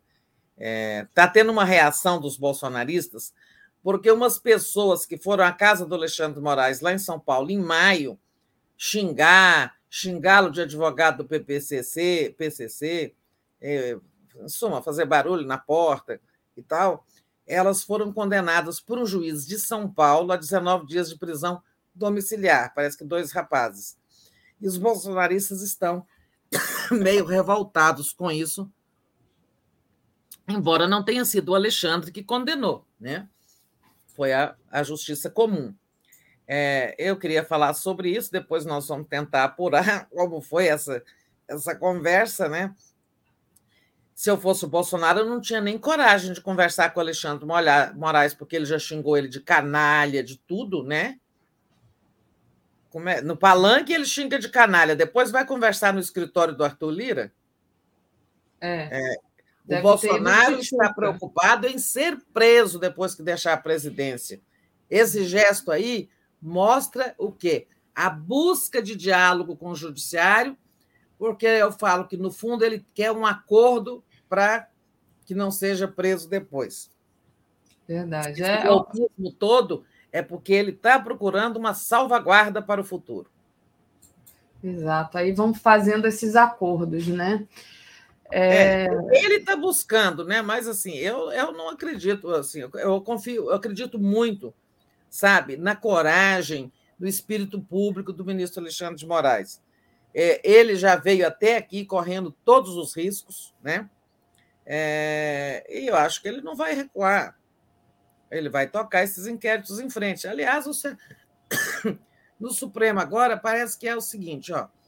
Olha, vamos deixar os inquéritos aí, tá? Em banho-maria, para depois do, da eleição a gente tocar isso. E, ou seja, e o Bolsonaro perdendo a eleição, depois ele não tem foro privilegiado, depois vai é, acertar suas contas com a justiça. E outro registro que eu ia fazer é da morte da Danusa Leão, né? A Danusa, que foi é, irmã, era irmã da Nara Leão, né? seguiu um caminho diferente. Né? Ela foi modelo, uma mulher muito bonita. é, foi casada com Samuel Weiner, né, o fundador da Última Hora, um homem da trincheira democrática, da resistência ao lado de Getúlio Vargas, é, e que teve um papel importantíssimo na modernização da imprensa brasileira. É, depois ela se separou de Samuel e ela se tornou muito assim uma é, colunista social, uma mulher da moda, é, de circular na, nas elites e tal, é, mas esse perfil assim não retira dela alguns méritos, como é, sempre a defender, ela sempre se, se, se posicionou muito em defesa da, das liberdades né, para a mulher, todas as liberdades é, que a gente diz, todas as conquistas de direitos, na modernização dos costumes, na defesa da minissaia, uma das, das primeiras mulheres a usar a minissaia, na defesa do anticoncepcional, da liberdade sexual e tal. Então, morreu a Danusa, uma pessoa que, apesar de ter, de ter alguns aspectos contraditórios, por exemplo, ela escreveu livros sobre etiqueta, lá, uma mulher da elite. É, era uma mulher que realmente sempre transitou na elite, mas que teve um papel também nessa coisa de conquista dos direitos da mulher e da modernização dos costumes. Tá? Morreu a Danusa a, e foi colunista também, foi jornalista, escreveu, escreveu coluna na Folha, escreveu coluna no Globo, se não me engano. É, em uma, uma mulher com uma história muitíssimo rica, sabe? É, também ela veio lá da esquerda, né, quando casada com Samuel Weiner, é, toda luta ali no governo do Getúlio, enfrentando o golpe contra Getúlio, que terminou no, na, no, no, no suicídio e tal. É, e evoluiu assim, é, depois ela foi para esse mundo das socialites e tal, da moda, modelo e tudo, mas ela tem um papel sim. Então, estou aqui rendendo uma homenagem a Danusa pelo seu lado reformador. Você conhecia ela pessoalmente, Tereza? Conheci a Danusa, frequentou Brasília quando, nos anos 80, que ela era colunista, ela vinha muito a Brasília. E aí a gente convive, sim, convive de, conviver em eventos, né? Nunca fui amiga uhum. dela, não, mas é, convivi nesses eventos. Grandes coberturas ela vinha para Brasília e tal. Essa, essa madrugada também, essa, acho que foi ontem à noite, morreu o Paulo Diniz, né, cantor e compositor, que eu gostava muito, e a atriz Marilu Bueno também, que era uma atriz da Globo, famosa, e se vocês, vocês devem saber quem é, todo mundo deve saber quem é, porque pelo menos os mais. Pois mais é, a Marilu, velhos. eu conhecia o rosto dela, não sabia o nome dela ontem que eu vi, né? É. Também. É, morreu num hospital público, né, depois de uma longa internação. As pessoas acham que gente famosa é sempre rica. Não é, morreu num, num hospital público. E o Paulo Diniz, né? É, é Diniz o sobrenome Paulo dele? Paulo né? Diniz, é. É. Eu não vou me não vou me não vou me meter a cantar aqui não, mas eu gostei. Tinha aquela música do um chope para ela que eu acho uma música muito legal. Eu, não, tem... eu, eu, confesso que eu não conhecia a obra dele, tá? Depois você bate um chope, acho que é um chope para ela, o nome da, da música que eu gosto dele. Deixa eu olhar aqui. Um chope para distrair, né? Ele fala um chope para ela. E tem Pingos de Amor também, que é uma música que fez muito sucesso. E o, o Alex lembrou aqui mais cedo de uma música que ele fez para o Caetano, quando o Caetano estava no exílio. É, no exílio. Enfim, olhem aí no YouTube, porque hoje deve estar tá bombando as músicas do Paulo Gente, a pandemia está passando, né? Quer dizer, estamos no momento light da pandemia, mas está aqui em Brasília, está cheia de casos. É, mas a gente continua perdendo muita gente, né? O Brasil continua perdendo muita gente na cultura, não é? é mesmo não sendo para Covid. Né? Danuse é aquela que disse não querer encontrar com o porteiro em Paris. É, eu não sei dessa história, não, mas é, é, é bem próprio dela. Era, era, ela era elitista, sim. Tá? Isso não é. quer dizer que eu não reconheça que ela deu condições. É isso. É, é, a Tereza é muito elegante. A Tereza traz a, a, coisa boa da Danusa, né? Eu acho que é isso. A gente tem que respeitar as pessoas, enfim. O Paulo Pedro Souza entrou aqui. Tem um outro superchat, Zenga Duarte. Desculpa, ingênua Tereza. Estamos nessa lama exatamente por culpa do judiciário. Se tivessem seguido a Constituição, seria outra história. Eles não aguentaram a pressão. Falando aí do nosso é... Alexandre de Moraes. Exato, do nosso não, né? Do Brasil. É. Não é nem meu, nem da Tereza, nem de vocês. Não, né? claro, o judiciário tem muita culpa na nossa derrocada brasileira. Tá? Tem sim, ninguém está dizendo que o judiciário é herói.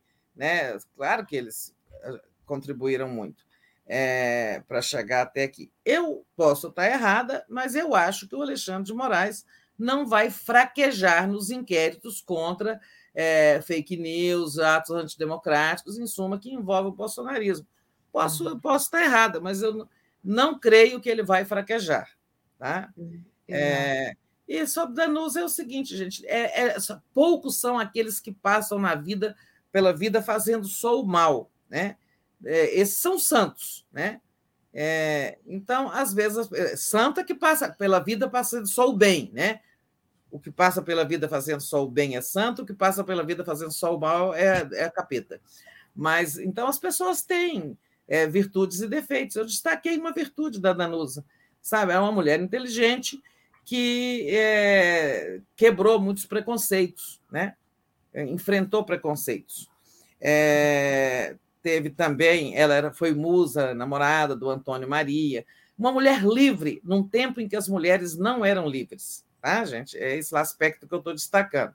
Agora, que ela era uma mulher que tinha posturas elitistas, eu mesma já tinha dito isso aqui.